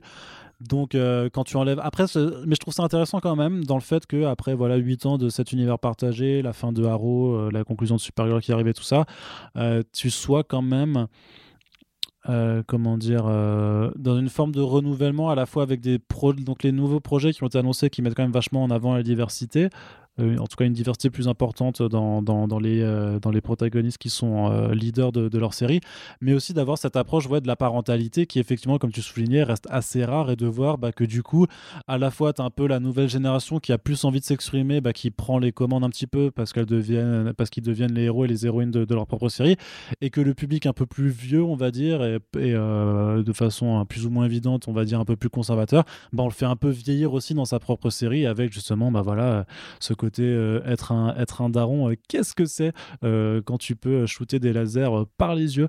Donc à, voir un peu comment ils vont, ils vont réussir à doser cet équilibre et savoir si ce sera un petit peu comédie ou pas. Mais ce qui est bien par contre, c'est d'avoir aussi dans cette série des protagonistes qui ne sont pas des adolescents qui a priori sont dans un couple assez stable et donc pour lesquels on ne devrait pas avoir de triangle amoureux comme la CW aime si bien à le faire à moins que euh, il nous réserve ça pour les, les gamins Kent, euh, ce, euh, voilà, enfin, ce qui, ce qui serait nul, du coup, ouais. dans, dans ce cas-là. Peut-être. Je sais pas. Et voilà, ce sera la fin de cette partie télé. De toute façon, ça arrive. Ceux qui regarderont, regarderont. ceux qui ne regarderont pas, ne regarderont pas. Et a priori. Ça, c'est un avis engagé. ouais, complètement. Non, mais je peux même pas vous promettre qu'on va mater le premier épisode pour vous en parler dans le podcast. Euh, on n'est même pas très certain que ça intéresse notre public. Donc, euh, voilou, on passe maintenant à la partie cinéma déjà. Et oui, le temps file, Corentin. Euh, et, on, va, on va commencer léger, hein, parce qu'on a ça va être très d'ici pour le coup, puisque voilà, Marvel Studios a, a, un peu vidé toutes ses cartouches il y a deux semaines avec le célèbre Investor Day. Donc là, on repasse du côté de DC Comics. Alors d'abord, juste, est-ce que tu as maté des petits extraits pour Batman Soul of the Dragon, le nouveau film d'animation qui arrive en janvier, euh, février en format numérique puis physique, euh, qui est un hommage au film d'action des années 70, au film de Kung Fu à la Black Exploitation, dans lequel on va retrouver un Bruce Wayne donc, qui, qui, apprend le, les arts martiaux en compagnie de euh, Bronze Tiger, de Richard Dragon et de Lady Shiva. Euh, Corentin, qu'est-ce que tu as pensé de ces deux petits extraits qui ressemblent un peu au début de Firepower, euh, on va le dire comme ça, puisque en fait c'est Bruce Wayne bah, qui arrive devant un, temple Shaolin euh, pour être formé par un maître Shaolin qui s'appelle O Sensei. Et dans le deuxième extrait, ben, le, le, fameux maître montre une épée qui s'appelle la Soul Breaker, donc qui n'est pas la Soul Taker de, Katana, mais qui, qui s'y rapporte un petit peu, qui sera euh, l'épée mystique qui servira très certainement de MacGuffin dans ce film, puisqu'on suppose que euh, des forces obscures euh, vont vouloir s'en emparer et que Bruce Wayne va s'allier à tous ses amis, à tous ses amis pratiquant le karaté et le kung-fu pour s'en défaire. Le karaté à Shaolin. Ouais, ouais, je, ne m'y connais pas du tout. Je ne m'y connais pas. Je m'excuse, je ne m'y connais pas. Le karaté, c'est japonais. Mais c'est pas grave. Oui, d'accord. Euh, bah, bah, je trouve que c'était c'était moins intéressant que la bande annonce qui était tombée il y a en novembre. Oui, après euh, c'était des extraits quoi, de promotion. Hein, ouais, ouais, ouais, mais c'est moi ce que ce que j'attends de ce film justement, c'est peut-être un ton un peu plus euh, euh, moins premier degré surtout voilà que les, les films d'essai habituels, peut-être justement cette euh, bande son qui a commencé à être teasée, qui évoque un petit peu le travail de Lalo Schifrin, je crois, sur Hunter the Dragon, enfin Opération Dragon, pardon. Euh, bon, comme on l'a déjà dit, c'est évidemment de la, de la réécriture, de la réinvention limite sur une terre parallèle qui serait la terre Kung Fu, puisque évidemment Bronze Tiger, bah là c'est euh, c'est vraiment Jim Kelly dans euh, Black Belt Jones ou l'élève de Bruce Lee, le grand le grand basketteur qui avait fait aussi le jeu de la mort. Richard Dragon et chinois et voilà c'est comme ça mort au il ressemble à Bruce Lee de ouf en plus, il, bah, non mais il, a la tenue de Bruce Lee dans la bande annonce justement. Il a la, la veste avec le petit le petit le petit pull montant c'est une tenue que qui a porté de Bruce Lee sur un shooting. Et je crois d'ailleurs aussi dans le jeu de la mort sur les scènes qui avaient été rajoutées. Donc euh, voilà, bon, évidemment, euh, c'est toujours pareil, c'est-à-dire que c'est le problème, il n'ose pas changer de direction artistique. C'est encore un réalisateur qui est un faiseur, qui a fait plein de, plein de, plein de produits pour eux. Et donc, bah, plutôt que de se dire faisons un truc un peu original graphiquement pour coller à l'originalité de ton du, du projet, euh, ils se disent faisons un, projet un projet pardon, original dans le scénario, entre guillemets, hein, parce que c'est pas non plus ultra original, mais euh, gardons les mêmes codes graphiques. Et je trouve que mine de rien, ça marche bien quand c'est en ce que c'est monté. T'as les les répliques qui font vachement Black Exploitation pour Ponce Tiger. T'as vraiment ce côté Bruce Lee. T'as vraiment ce côté euh, la bande son des années 70, funk, enfin funk, euh, funk énervé, on va dire acid jazz et tout. Et là quelque part, du, quand quand c'est en, en, extrait, tu vois quand même que c'est le style habituel, même au niveau du rythme. Tu vois, quand Bruce Wayne justement avec son piolet là essaie de s'accrocher à la montagne et tout, tu te dis bon, je, je, enfin, j'attends de voir, je suis quand même assez impatient. J'espère que c'est le début d'un travail de fond qui peut-être un jour les amènera à se, remettre en question par rapport à d'autres trucs. Mais euh, vraiment, moi, ce graphisme, je, je, je sais, je, je suis saoulant avec ça, mais j'arrive pas à m'y faire quoi. C'était l'occasion en fait de changer, comme Batman Ninja. Bah, tu vois, bah, Batman Ninja c'est pareil, ça réinvente les personnages de DDC. Ouais dans des codes de fiction asiatique, en l'occurrence vraiment japonaise, ceux qui font le karaté, Arnaud. Euh... Ça va, putain. et c'était fait justement par un studio japonais qui euh, s'était autorisé un peu un, un, peu de délire visuel, quoi. Et là, ça aurait, ça aurait pu être l'occasion, mais non, c'est un peu dommage, je trouve. Ouais, mais en plus, ce qui est d'autant plus dommage, c'est qu'ils avaient changé de direction artistique sur leur précédent film, donc euh, Superman, Man of Tomorrow, et que là, ils reviennent effectivement. Alors, t'as quand même une direction, enfin, l'ambiance change un petit peu, mais c'est vrai que dans l'animation, ça a l'air d'être toujours très, euh, très statique. C'est toujours un petit peu le. euh, ça se rapproche, en tout cas en termes de design. Ça, change quand même un petit peu. Je pense que tu, mets ce film-là à côté des, précédents qui étaient vraiment dans leur univers partagé d'animation. Il y a des petites différences, mais c'est vrai que. Euh, il, est, en tout cas, il reste limité à, 30 FP, à 30 images par seconde. Tu vois, c'est pas plus fluide que ça. C'est pas. Euh, ouais, puis même au niveau de l'éclairage, tu vois, qui est vraiment très très orienté euh, bah, bagarre, quoi, baston, ça, ça risque de, de, de manquer un petit peu de, de, punch. Mais puis même, il y, y, a une vraie esthétique euh, des films de la Golden Harvest ou de, des Shaw Brothers et compagnie, ou même des films justement de la Black Exploitation. Ils auraient pu, je sais pas, moi, trouver un filtre graphique qui fasse un petit peu plus rétro, un peu plus années 70, tu vois. Euh, je veux dire, Samurai Jack qui est arrivé, juste le générique de Samurai Jack, c'est vraiment un hommage à ces vieilles productions façon Kung Fu et compagnie. Euh, on serait peut-être, je sais pas, il aurait peut-être fallu aller, débaucher les mecs de, de, de la série TMNT qui s'est arrêté récemment, euh, tant qu'à faire. Mais après, voilà, moi j'en veux à personne, si tu veux, c'est comme d'hab, c'est des petits trucs que tu regardes euh, chez toi avec euh, des pains au chocolat et en, en te rappelant de la bonne époque où t'avais 14 ans et où t'avais pas les impôts à payer. Mais euh, voilà, enfin, je veux, je, si tu veux, au point où j'en suis, j'accepte l'originalité sous, toutes les formes qu'elle qu'elle soit, et en l'occurrence, ça a l'air effectivement au moins d'être assez authentique dans son envie en fait de mélanger Batman à cet esprit rétro, cet esprit Midnight Movie, Kung Fu et compagnie.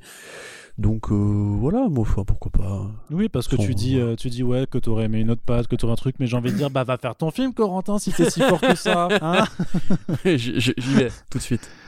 Allez, hein, et, on, verra ce que ça donne. Ton film Batman, là, Kung Fu, hein ouais, ouais, c'est ça. Ouais. Mais toi, fais, fais, ton film Spider-Man avec Andrew Garfield et Tobey Maguire, et après tu vas critiquer ce que fait Sony.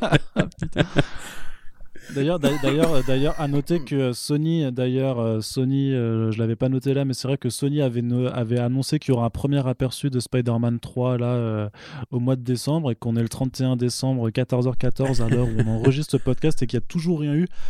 Est-ce qu'il y aura quelque chose dans la dans la foulée? Je ne le pense pas. Moi non plus. Et, et ben on se demande, on se demande pourquoi Alors les, les, rumeurs voudraient que c'est parce que Tobey Maguire a pas encore signé et que du coup ils attendent que lui signe pour pouvoir faire leur, leur teaser en bonnet et due forme avec euh, Tom Holland, euh, Andrew Garfield et Tobey Maguire. Et euh, ben, personnellement, je croise encore les doigts pour que tout ceci ne soit qu'une intox et qu'ils soient vraiment pas en train de s'engager mmh. là-dedans. Enfin, de, leur part, hein, s'il devait y avoir un truc, ce serait juste un, visuel réalisé en image 3D. Enfin, je veux dire, un, ah, visuel artistique en peinture numérique avec les trois Spider-Man en costume côte à côte, c'est tout. Bah... Ah non, non, non, non, non, il parlait vraiment d'un aperçu du, du, film, donc je pense qu'il pouvait limite tourner un shot. Tu sais, tu tournes un un, truc de 30 secondes avec les trois ensemble, ça, voilà. Hein. Ah, mais s'il a pas encore signé, tu vois comment tu fais. Non, mais c'est pour, et c'est pour ça, non, mais voilà, mais c'est pour ça que de toute façon, ça, ça va prendre plus de temps, puisqu'a priori, s'il a pas signé, bah, de toute façon, on l'aura pas, euh, on l'aura pas le, 31 janvier euh, le soir ou, euh, ou le 1er janvier au matin. Je ne crois pas. Quelle belle façon de commencer l'année. ah ouais, non, mais j'avoue, j'avoue, mais, mais ouais, on comme dit, on, on pourra en reparler dans, dans, dans, le prochain, dans le prochain podcast spécial de, pour, parler de 2021, mais d'abord un constat.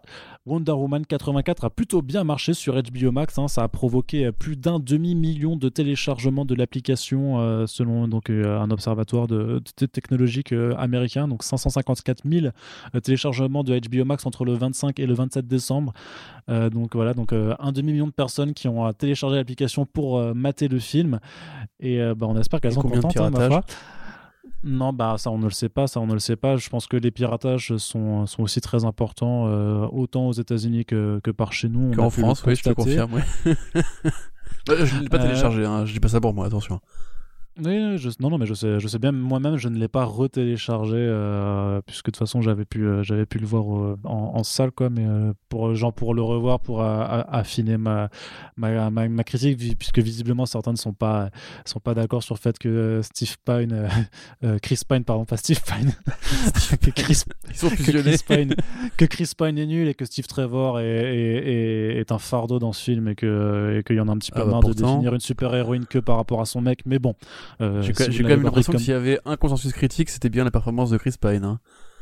Bah, j'avais l'impression aussi, mais là, il y a des gens qui viennent me dire oui que, que Chris Pine, euh, enfin que, que, Steve Trevor n'est pas aussi important que n'est pas aussi important que ça dans l'aventure de Wonder Woman et euh, bah mais c'est bien, c'est bien. Peut-être qu'on n'a pas vu le même film, donc je, ne sais pas. Je, on, verra bien, on, en reparlera quand tout le monde l'aura vu. De toute façon, il y aura un podcast dédié au film, vous vous en doutez bien, mais euh, seulement quand le film ressortira, puisque là-dessus, on va être très fair-play avec avec le circuit du cinéma en France.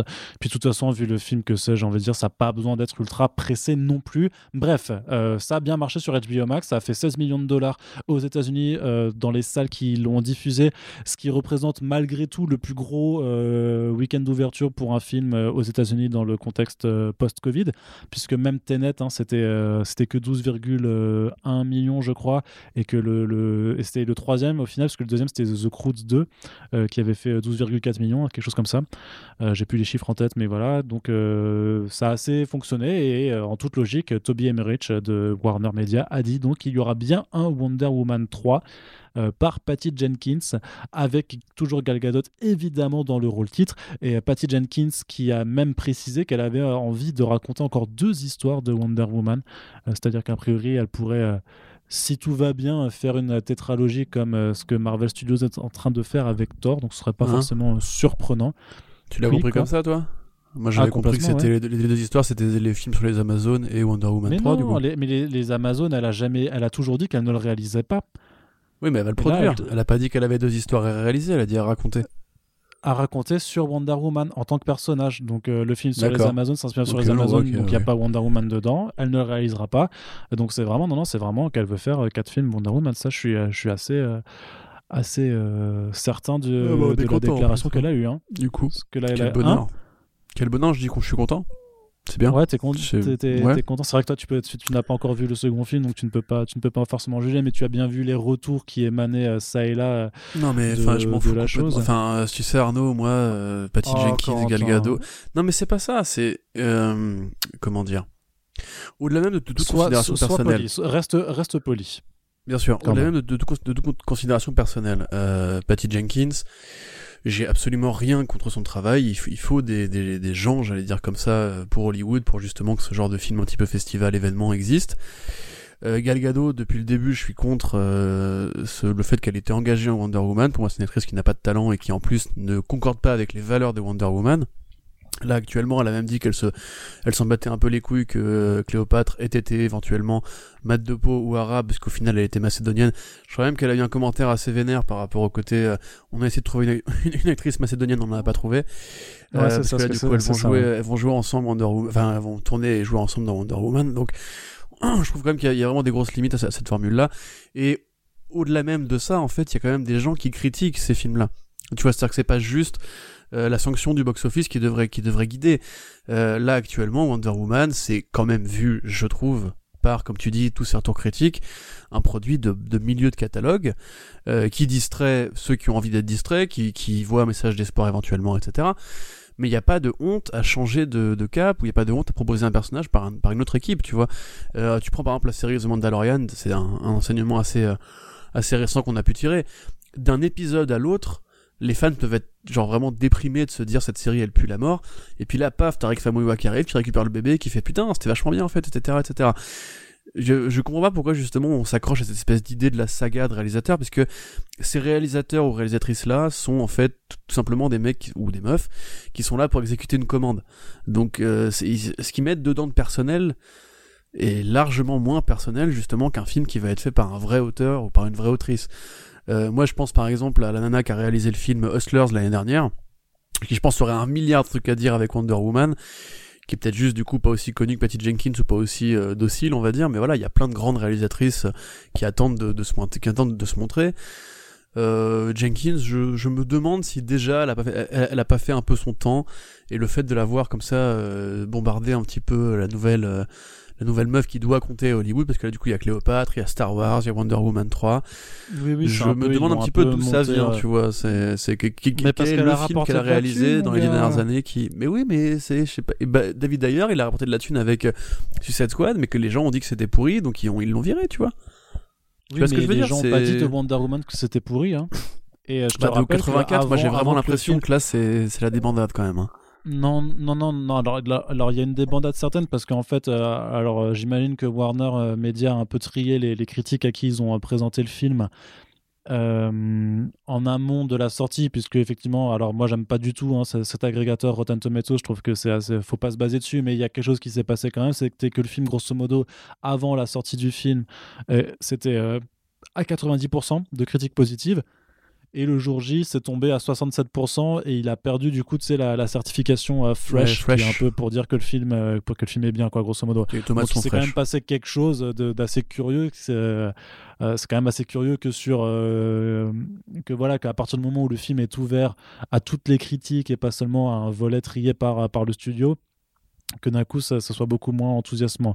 Ouais, bah, euh, évidemment, évidemment. Euh, enfin, rappelle, rappelle ta Joker, euh, hein, quand même. Genre les, les, avis négatifs sur Joker ont vraiment dû attendre l'après euh, Lyon d'Or. En fait, ils ont attendu que, que, Todd Phillips ouvre sa gueule en interview. Hein, oui, bon après c'est vrai qu'il y a eu ça aussi. Il y a, quand même un énorme biais. Il y, a un énorme biais d'intention sur le réalisateur. Je, je, pense que oui. Bon, je pense que même, même sur le, le, le côté, c'est un film d'incel, etc. Ça, ça, ça, ça, a dû entre guillemets orienter l'esprit de certains critiques, mais Bref, euh, moi c'est vraiment pas ça, c'est juste le côté euh, en tant que fan de Wonder Woman, et là vraiment c'est très personnel, hein, je suis désolé, en tant que fan de Wonder Woman, de fan des comics Wonder Woman, je sais qu'il y a plus que ça à dire, je sais que la trilogie aurait pu même partir, parce que moi le, premier je l'ai pas détesté, hein, vraiment je trouvais que c'était un film agréable, euh, qui, qui faisait le boulot de film justement un petit peu à l'ancienne, classique, avec une origin story, etc. Euh, mais là, de, de ce que j'ai lu ta critique du coup, et plein de potes qui justement ont fait euh, ce, ce, ce, vilain travail de piratage. Euh, je les ai engueulés, mais après je leur ai demandé leur avis et tout le monde m'a dit bah euh, y compris des, des potes euh, qui justement sont fans de Wonder Woman qui qui me disent c'est quand même dommage que justement on ait cette vision cadenassée à ouais enfin au style Patty Jenkins et Gal Gadot tu vois enfin je, je pense vraiment qu'il y a mieux à faire et à mon avis ce serait pas idiot d'imaginer comme pour Thor qui a pu se réinventer en, en changeant de réalisateur assez fréquemment euh, essayer d'autres formules jusqu'à trouver la bonne, tu vois, parce que quelque... on sait pas combien de temps on va devoir attendre avant d'avoir un reboot de Wonder Woman au cinéma. Euh, peut-être 5-10 ans, tu vois, donc euh, comme Batman, tu vois, Batman, il a, il a fallu plusieurs fois euh, trouver des formules différentes pour que ceux qui avaient été frustrés par le Batman de Burton, et il y en a eu, je sais que c'est triste, mais il y en a eu. Après, il y a eu Schumacher, après il y a eu Nolan, après il y a eu Snyder, tu vois. Donc voilà, moi c'était plus vraiment pour ça que je l'entendais. Après, euh, comme tu dis, donc effectivement, elle a signé pour un Wonder Woman 3. J'ai envie de dire sans surprise. Effectivement, tu disais 16 euh, millions. 16 millions, c'est sur le premier week-end. Hein. Là, actuellement, euh, il est probable, parce que le, le, calcul n'a pas encore été mis à jour, mais que qu'au mondial, il, est passé les 100 millions. Ce qui est ouais, pas encore, bah, il, était à 85, il était à 85 millions lundi. C'est ça, à, date du dimanche, c'est ça? Ouais. Ouais, donc voilà, donc là, a priori, il aura passé les 100 millions quand ce podcast sera sorti. Donc euh, voilà, c'est pas une surprise, c'est même plutôt un bon démarrage dans la période du Covid avec les marchés européens qui ne comptent plus dans la balance. Il faut savoir qu'on compte dans la balance normalement parce que justement, euh, même si on est moins nombreux, on paye les films plus cher. Euh, parce que les Américains ne comptent pas les, entrées en salle, mais le, box-office en dollars, donc on paye les films plus cher que beaucoup de, pays asiatiques, enfin territoires asiatiques. Donc euh, c'est quand même une, plutôt une, bonne performance. Il est probable que le film couvrira au moins ses frais d'exploitation avec les entrées en salle, donc ça, ça reste quand même un bon signal pour les entrées en salle. Euh, derrière ça, Évidemment, Warner ne communique quasiment que sur leur enthousiasme vis-à-vis des chiffres du téléchargement. Ils vont pas dire qu'ils s'en sont plutôt bien démerdés en salle parce que ça participe pas à leur, storytelling d'ensemble. Euh, du coup, j'ai regardé un TNS, c'était 9 millions euh, le week-end de lancement. Ah, 9 pas, pas Donc c'était vraiment, c'était vraiment tout petit. Hein, donc voilà, bon, je trouve qu'il y a quand même du positif qui ressort de tout ça. Et enfin, j'espère en tout cas que ce que je veux dire est horrible, mais j'espère que, le film va être massivement téléchargé aux États-Unis pour montrer justement les limites de ce modèle-là auprès de euh, des actionnaires de la Warner. Parce que eux, ils ont beau dire, euh, au moins 50% des gens ont téléchargé euh, Wonder, enfin ont regardé Wonder Woman via HBO Max. En termes de chiffres, ça veut dire environ 6 millions de gens voilà, c'est, il faut se dire que ces 6 millions de gens-là, ils vont ensuite euh, se convertir en, abonnés réguliers ou pas, on n'en sait rien, tu vois. Donc, euh, à voir. Moi, j'ai, quand même très hâte qu'ils, sortent les chiffres pour le prochain bilan financier et qu'on voit un petit peu. Hein. Euh, bah, il y aura un innuendo, enfin, une, intention qui sera donnée par le prochain sommet des actionnaires, c'est les bilans trimestriels qu'ils font. là, de toute façon, ça fuite en général. Les mecs te disent ce qui a marché, pas marché. Tu vois, Mulan, on n'a pas les chiffres précis mais on sait que l'expérience n'a pas été le, succès que, Disney espérait que ce soit. Euh, voilà, ça c'est Deadline et le, Hollywood Reporter qui rapporte ça. Donc euh, j'ai hâte de voir ça, mais en tout cas je trouve toujours que c'était une erreur de, de faire ça, et euh, de mon côté je ne le pirate pas. Enfin, pas pour l'instant. parce que aussi, quelque part, comme je l'ai dit, je me fous un petit peu de la direction que donne Jenkins à ce personnage-là. Ouais, très bien. Et donc, effectivement, je m'étais trompé sur. Euh, je sais pas pourquoi j'ai mis, j'avais 12 millions en tête, mais euh, c'était 9, 9,3 pour euh, Tenet et 9,7 pour The Croods 2 en termes d'ouverture au box-office. mais on reste hein, du côté de DC Films, du coup, avec l'ultime news de l'année, du coup, le meilleur débrief. avec les plans ambitieux de Walter Amada qui souhaite avoir jusqu'à 4 films d'ici au cinéma et deux sur HBO Max par année à partir de 2022. Euh, Donc euh, bah, c'est chaud. Alors techniquement en 2022 les films au cinéma tu les as déjà parce que tu as The Batman en mars, The Flash en novembre, Aquaman 2 en décembre et tu as aussi le film d'animation Super Pets euh, qui est attendu en mai. même si on n'en a plus jamais entendu parler depuis le printemps 2019, donc ça commence quand même à faire un petit peu long. Euh, mais euh, gageons que la production se fait juste euh, tranquillou. donc voilà, donc tu as déjà tes 4 films au cinéma, mais il faut quand même rajouter deux trucs, deux films sur HBO Max qui devraient partir en tournage assez rapidement. Alors euh, l'ambition serait en fait de, répartir les films ciné HBO Max en fonction un petit peu, si tu veux, du côté risqué ou pas du, projet. C'est-à-dire qu'un Static Shock ou un Bad Girl irait sur HBO Max pendant que les croûtes comme Aquaman 2 et Wonder Woman 3 iront sur, au cinéma. Euh, bon, c'est un calcul purement euh, financier et pas forcément hyper intéressant d'un point de vue créatif, d'autant plus que Warner a quand même pourtant un excellent contre-exemple sur le fait qu'un film risqué ou en tout cas dans lequel tu investis moins, peut rapporter énormément de pognon si c'est plutôt bien fait, ou en tout cas au moins bien accueilli par le public, euh, avec Joker tout simplement qui a coûté 50 euh, millions de dollars en tout, euh, dont seulement 25 pour, pour Warner Bros. et qui en a rapporté un milliard. Donc c'est assez curieux de les voir faire ça, ce genre de distinction-là alors qu'ils ont quand même l'exemple que c'est pas forcément comme ça que ça marche euh, dans la vraie vie. Par contre, six films d'ici par an, euh, même s'il y en a deux sur la plateforme, euh, va falloir vite accélérer la mise en branle de projet et surtout vraiment se mettre d'accord sur leur définition de leur multivers d'ici et de voir comment ils vont le faire fonctionner puisque ça reste encore très il y a encore beaucoup de gens qui comprennent juste pas en fait ce qu'est l'univers DC Films au cinéma. Ouais, euh, il y, a vraiment plein de trucs à dire. Euh, oui. Alors, l'interview de Walter Amada, déjà, elle commence par te dire que le mec, en fait, c'est pas du tout un fan euh, de DC Comics au sens strict. C'est pas un geekos à la, à la Geoff Jones, voire à la Dan Idiot. C'est vraiment un mec qui, ou à la Kevin Feige, hein, quelque part. C'est vraiment un mec qui, lui, euh, c'est un capitaine d'industrie qui juste est là pour monter un univers. Alors, pourquoi pas, tu vois, quelque part, c'est pas forcément inintéressant de laisser euh, à d'autres, gens que les passionnés euh, les clés du, château, mais euh, moi, ce que je, retiens en fait de l'interview, grosso modo, c'est, que déjà, il y a des films risqués. Première nouvelle, tu vois, tu peux te poser la question. Aquaman, Aquaman, c'était risqué. Je veux dire, Aquaman, il y a encore dix ans, c'était un héros qui était jugé mais comme ridicule, à part par les mecs qui lisaient des comics, tu vois. Et même avant le volume de, de Geoff Jones et Evan Rice, des fans de comics considéraient qu'Aquaman est un mauvais personnage. Ouais, sûrement ils ont réussi à faire un par contre. Oui, probablement. non, mais c'est pas la question. C'est juste que euh, là, ils pensent en termes de grand public quand ils disent risqué. Et euh, ils, ils voient bien quelque part que déjà, quand ils parlent de, de, de, de Static Shock, Static Shock, c'est quoi? C'est un Spider-Man noir avec des pouvoirs électriques. D'ailleurs, bah, comme Miles Morales, quelque part. Euh, Miles Morales, donc euh, Spider-Verse, ça a fait Oscar du meilleur film d'animation. Les héros noirs, actuellement, c'est quoi? C'est Black Panther au cinéma, ça a fait 1,3 milliard de dollars au box-office. Je ne vois pas en quoi c'est risqué de faire un film Static Shock, en plus produit par, Michael B. Jordan, euh, écrit par Reginald Hudlin. Enfin, c'est des mecs qui comptent à Hollywood, qui ont un nom, euh, qui, qui, qui c'est pas, pas des, des petits nouveaux qui débarquent, tu vois. Donc je comprends pas vraiment où est le danger par rapport à ça. Après, c'était pour Bad Girl, hein, qui, supposait, qui, qui, supposait que ces projets-là pouvaient euh, finir sur HBO Max plutôt sur le grand écran. Oui, non, mais que dans leur direction, il... ils, les, ils les mettront au quand même. Quoi. Je, je, je pense. Ce genre, ce genre d'interviews qui sont pas des questions-réponses, en général, le, le texte en, en, magazine, des trucs qui ont été dit en off ou des trucs qui ont été euh, supputés, discutés, etc. Et quand tu vois, quand on dit une interview, tu vois, grosso modo, ils prennent quelques citations et après ils reprennent ce qu'il a dit en, en, le mettant en contexte, tu vois, grosso modo. Oui, c'est un, un portrait, c'est un portrait, quoi. Mais... C'est ça, voilà, c'est un portrait, exactement. Donc, euh, moi, je, je pense vraiment qu'ils auraient pas dégainé ces, ces noms-là par hasard. Euh, et pareil pour Bad Girl, encore une fois, Bad Girl, je vois pas où est le risque à faire Bad Girl. Bad Girl c'est une meuf donc c'est risqué, c'est complètement con comme, comme raisonnement. Bad Girl était, était, sûrement plus connue il y a seulement 20 ans euh, par la génération des gens qui ont grandi avec Batman TAS que Wonder Woman, euh, ou en tout cas aussi connue. Euh, c'est un personnage qui justement mérite carrément son spin-off et euh, même déjà apparu dans Lego Batman. Tu vois, elle a déjà eu une expérience, une existence au cinéma. Elle a même, elle a même eu le film Batman et Robin. Bon, ça s'est mal passé, mais il y a déjà eu des précédentes de Bad Girl sur les écrans, c'est pas du tout risqué de faire une Bad Girl. Et euh, là, je, je sais pas si c'est une correction de tir entre le côté justement euh, Warner Bros qui annonce qu'ils veulent faire tous leurs films en cinéma et en HBO Max, tant que le cinéma existe avant de le tuer, enfin avant de l'abandonner pour de bon.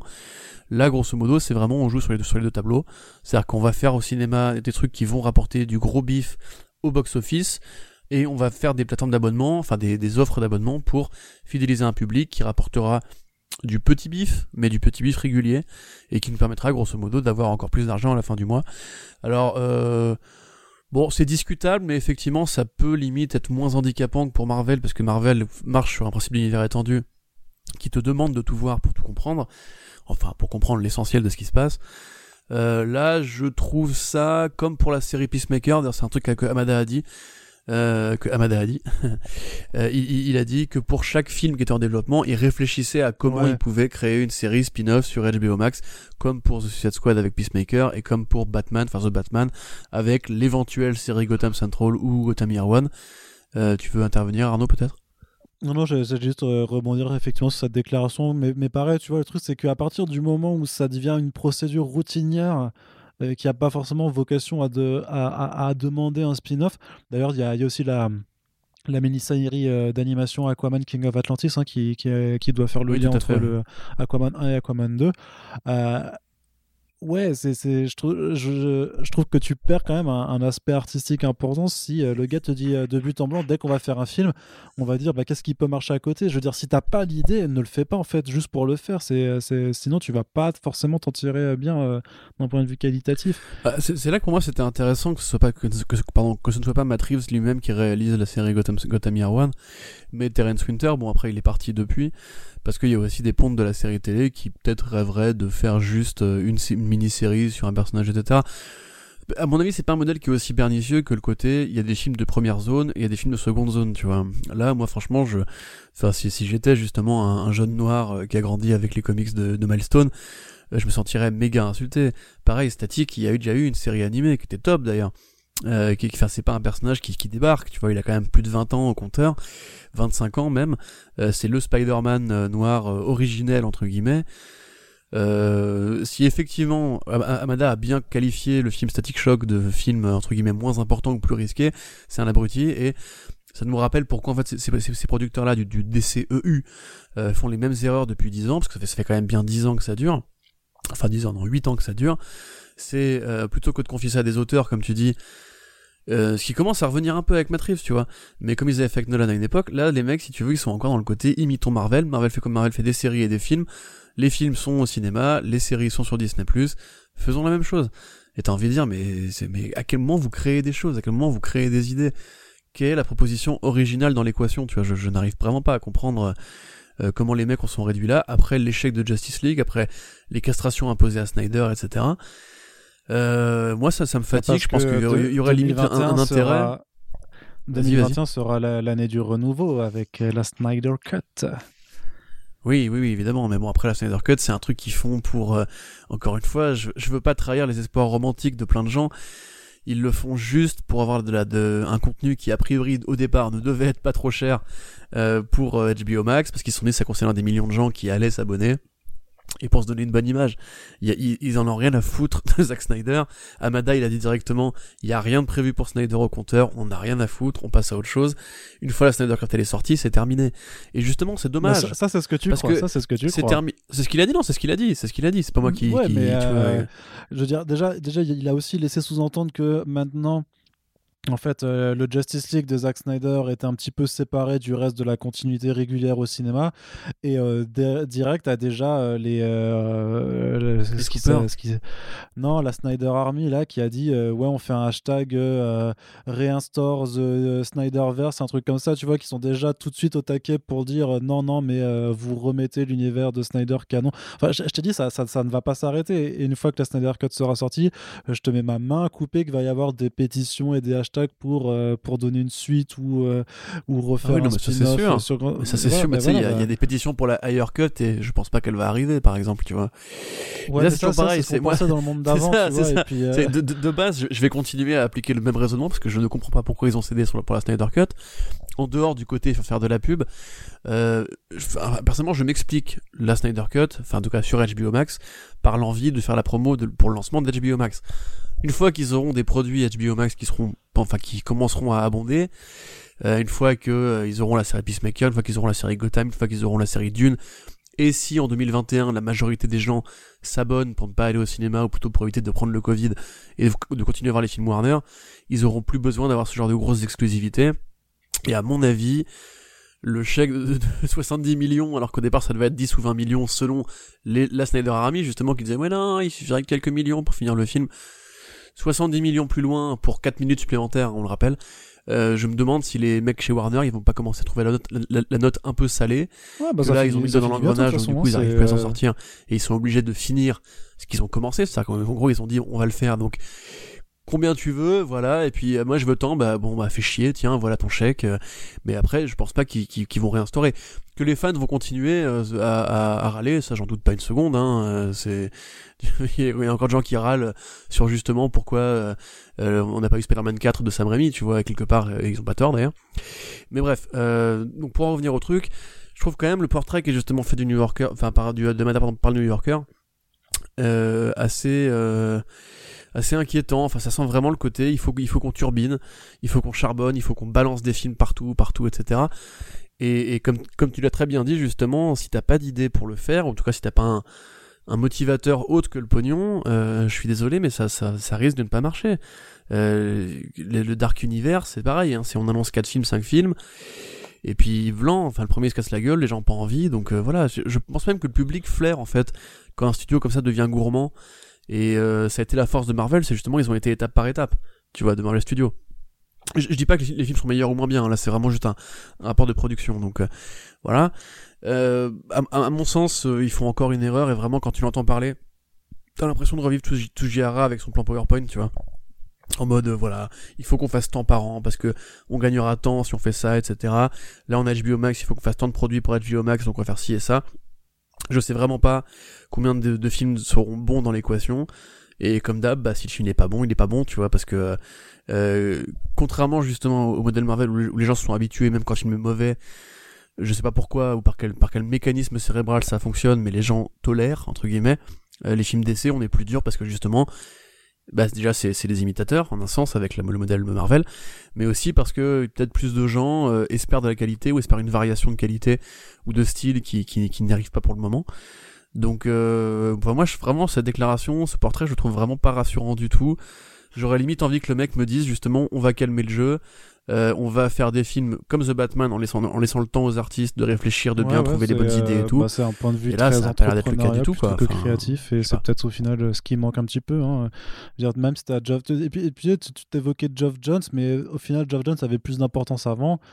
Et on voit aussi que ça n'a pas forcément très bien, très bien fonctionné. Donc, euh, personnellement, je pense que Jones, il, est, il faut qu'il revienne à l'époque où il était euh, grand scénariste euh, du DC Comics des années 2000 et qu'il faut qu'il retrouve ce mojo-là et, et, qu'il arrête avec, avec les adaptations. Et par contre, il faut effectivement que Warner Media se trouve une sorte d'équivalent de Feige pour, même si c'est pour garder un projet tu de films séparés qui se répondent pas tous et d'avoir vraiment ce, ce, ce qu'ils appellent là leur, leur multivers d'ici. Il faut que le multivers DC Comics, il est de la gueule, tu vois.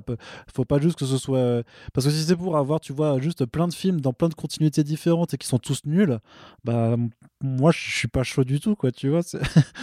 le, multi. Enfin, c'est un, peu c'est un peu. Ça tombe sous le sens, mais oui, on, veut que tout soit, que tout soit un, minimum bon. mais je pense que pour coordonner leur projet de multivers et faire en sorte que les gens comprennent ce qui se passe, ce que c'est, et que les produits et les œuvres euh, surtout soient, soient bonnes, bah ouais, il faut quand même avoir des, des, des, gens qui savent faire du, du, management de projet créatif, quoi, tout simplement. Et, euh, et effectivement, est-ce que Amada est vraiment la personne la mieux qualifiée pour faire ça euh, Je sais pas. Après, c'est le mec qui a, bah, je sais pas, après, qui a validé même, Joker, tu vois. Il, validait, il a validé des approches comme celle de Birds of Prey. Euh, même si toi, tu l'aimes pas trop, Shazam, je trouve que c'était quand même aussi une approche intéressante dans, dans, les trucs. Non. Si, si, c'était le truc vraiment hyper. C'était un Marvel Studio, mec. Mm, c'est un meilleur Marvel Studios que beaucoup d'autres Marvel Studios sur d'un point de vue de l'humour et tout ça. C'était beaucoup plus euh, chaleureux et honnête dans sa démarche d'un truc pas prise de tête que euh, qu'un Ant-Man qui veut se la raconter alors qu'il a rien, rien, à, rien à raconter justement. Donc euh, non non, je suis, je suis désolé, c'est non, mais c'est pas, pas grave, t'inquiète pas. Mais voilà, ce, que, ce, que, je veux dire, c'est que voilà, dans, dans, la dernière année, tu sais, quand t'avais, quand t'enchaînais Aquaman, Shazam, Joker, t'avais quand même un aperçu un petit peu de ce qui, de ce qui est euh, faisable en termes de tonalités différentes, même si tu te bases euh, sur les personnages ouais, de l'univers. Exactement. Et ça, c'était bien. C'est ça que moi, j'arrive pas à comprendre. J'arrive pas à comprendre, en fait, comment tous ces studios n'arrivent pas juste à regarder un truc comme Joker et à se dire, c'est ça qu'il faut qu'on fasse. C'est-à-dire, même pas parce que après c'est Joker. Il, est probable que si ça avait été un autre personnage, ça n'aurait pas attiré autant de monde. Mais il y a plein de personnages qui peuvent correspondre à ce, modèle de production. Un film qui coûte moins cher et qui limite ne fait pas un milliard, mais peut être rentable plus vite avec de plus petites sommes, tu vois. Bah ouais. Là, par exemple, euh, je dis une connerie, mais si Wonder Woman leur avait coûté 55 millions, bah, il serait déjà rentabilisé en une semaine, tu vois. Alors qu'il leur a coûté 200 millions, quelque part, j'ai pas l'impression que les effets spéciaux ou les scènes d'action vont vraiment être le truc pour lequel le public va se dire ah je clash etc à mon avis ça va plutôt être euh, euh, très critiqué parce qu'aujourd'hui le public est assez, est assez, euh, assez sévère avec les, les, les effets spéciaux. Euh, donc voilà je, je, je, vois même pas si tu veux quel est l'intérêt qu'ils ont à continuer à mettre des centaines de millions pour des films qui en définitive ne racontent pas grand chose alors Joker qu'on aime qu'on n'aime pas il y a euh, une réflexion artistique entre guillemets qui est différente et qui justement peut-être est-ce que le public qui commence quand même petit à petit en avoir marre, si pas des films de super-héros, mais au moins des films de DC, puisqu'on voit bien que par exemple Birds of Prey a vachement souffert de la de la Suicide Squad de David Ayer. Et que voilà, beaucoup de gens ont dit ouais c'est pareil, puis c'est Harley Quinn que j'aime pas, etc. Euh, au lieu justement de donner sa chance au produit, que là quelque part ils, autorisent un petit peu une sorte de table rase avec euh, le James Gunn et avec le Matt mais que voilà, on garde Jenkins, on garde James Wan, on garde cette logique-là de, de blockbuster un peu euh, ouais divertissant, tu vois, des de divertissements honnêtes, j'ai envie de dire, au lieu de se dire, mais attendez, on a un mec qui nous a fait un film à 50 millions, qui a ramené un milliard, peut-être que la voie elle est là en fait à trouver pour se démarquer de Marvel Studios. Tu vois pour justement faire des films qui soient plus adultes comme euh, à une époque où DC patinait avec euh, par rapport à Marvel et compagnie qui sont fait Vertigo. Et Vertigo voilà ça a créé de nouveaux lecteurs de comics. Et c'était des BD adultes euh, exigeantes dans lesquelles tu t'investis vraiment un peu brosson et tout. Moi c'est vraiment ça que j'attendrais en fait. Et j'espère quelque part que pareil le film The Batman de Matt va peut-être ramener un petit peu le brosson à la mode parce que je trouve vraiment que il y a une une uniformisation chez toutes ces boîtes qui font des blockbusters que, qui, qui commence un peu à devenir un, fatigante, quoi. Enfin, c'est, voilà. Bon. Bah, pour un mot de la fin, c'était vachement enthousiaste, hein, dis-moi Corentin, quand même. Non, mais par contre, voilà, attends, euh, là, là, on critique Walter Amada, hein. On n'est pas du tout en train de dire que tous les films qui vont sortir sont mauvais ou que les mecs qui bossent dessus sont mauvais. Encore une fois, le film The Batman, moi je l'attends à mort. Comme tu dis quelque part, il l'a un peu euh, voilà il, il, était là quand les contrats ont été signés entre guillemets peut-être qu'il a une part de, responsabilité. Euh, Aquaman moi je sais que toi tu l'as pas du tout aimé. Quelque part je comprends en, quoi c'est hypocrite de ma part mais je trouve qu'il est plus généreux et plus euh, authentique dans sa beaufrie. Et que donc du coup il me va parce que moi je suis un gros fan de, de, série B et de nanar un peu débile euh, il me va en tant que comédie euh, à regarder avec des bières. Et puis voilà t'as la grosse bataille de fin qui, qui fait plaisir tu vois c'est à la limite quitte à aller dans, dans, dans l'extrême du blockbuster débile je trouve que ça fait ça, ça, ça fait mieux le boulot donc je suis pas énervé envers Warner en général tu vois comme tu dis c'est c'est vraiment plus moi les Shazam et les Wonder Woman qui m'agacent aujourd'hui mais euh, on sait qu'a priori il y a quand même des réflexions par rapport à Joker qui, qui ont lieu chez Warner Bros. On sait que The Batman, ils lui foutent la paix, ils l'ont laissé faire le truc à son rythme, etc. C'est pas forcément aussi biparti. Pareil, euh, un, un jour ils font peut-être le- The, Lego Batman 2 ou euh, le film Nightwing de Chris McKay. Tu vois, il y a, y plein de- trucs que, que j'attends vraiment à mort. Actuellement, je trouve qu'effectivement, euh, ils mettent encore une fois la charrue avant les bœufs. Mais faut voir, hein, si ça se trouve, Wonder Woman, justement, euh, va pas ramener tant que ça, et qu'ils vont réfléchir, se remettre en question, etc. Enfin, on verra bien, quoi. Ok. Très bien. Voilà, c'est mieux? Oui, c'est un petit peu mieux. Voilà, c'est, voilà. Voilà, ok, tant mieux. Euh, Merci, Arnaud Kikou. Oui. Bon, bah du coup, Corentin, j'ai, envie de te dire euh, bonne année. Hein, voilà, c'est, la fin de ce. c'est la, l'année la fin de ce. C'est la fin de ce podcast, de cette ultime front page euh, de, de 2020. Euh, donc, euh, si vous nous écoutez à l'heure où le podcast est mis en ligne, vous êtes bah, certainement en train de passer votre 31 à- avec nous, et bah, ma foi, ça nous fait plaisir. Et sinon, vous nous écoutez le premier, et donc vous démarrez là avec- l'année avec nous, et ma foi, ça nous fait aussi Euh, on espère que cette émission euh, vous a plu. Euh, vous pouvez la partager euh, comme toujours. Vous pouvez aussi euh, nous euh, témoigner d'un soutien euh, plus important par des, des sous sur notre page Tipeee. Voilà. Je, je fais la- des sous. j'ai fait la mendicité sur les à l'audio, ça fait plaisir, ça, ça fait plaisir. Non, blague à part, il y a eu quand même un petit peu un, un petit bump après le, le podcast Courrier des lecteurs, donc ça veut dire que l'une ou l'autre d'entre vous ont été peut-être un peu sensibilisés par notre message et ça fait très plaisir. Enfin, et même quelle que soit la raison, ça, ça fait plaisir d'avoir d'avoir toutes ces personnes euh, avec nous. Donc euh, merci encore euh, de toute façon. Merci déjà juste de nous écouter également. Passez un très bon réveillon et un très bon début d'année qu'on vous souhaite dans tous les cas meilleur que ce qu'a été 2020 et on espère qu'elle sera aussi meilleure pour nous et qu'elle nous permettra 2020. de faire tout ce qu'on a envie de faire avec First Print en 2021 et au-delà. Et donc voilà, tout simplement, Corentin.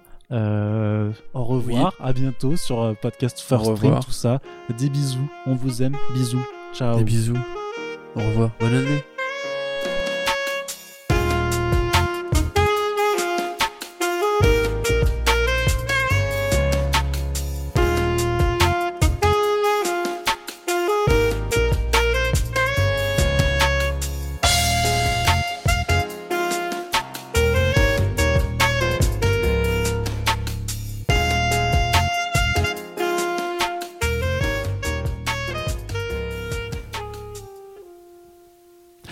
Si vous êtes encore là, c'est parce qu'il y a un backup de ouf. Ah là là, c'est incroyable. Et Corentin a coupé, du coup, bah non, il n'y aura pas de backup, désolé.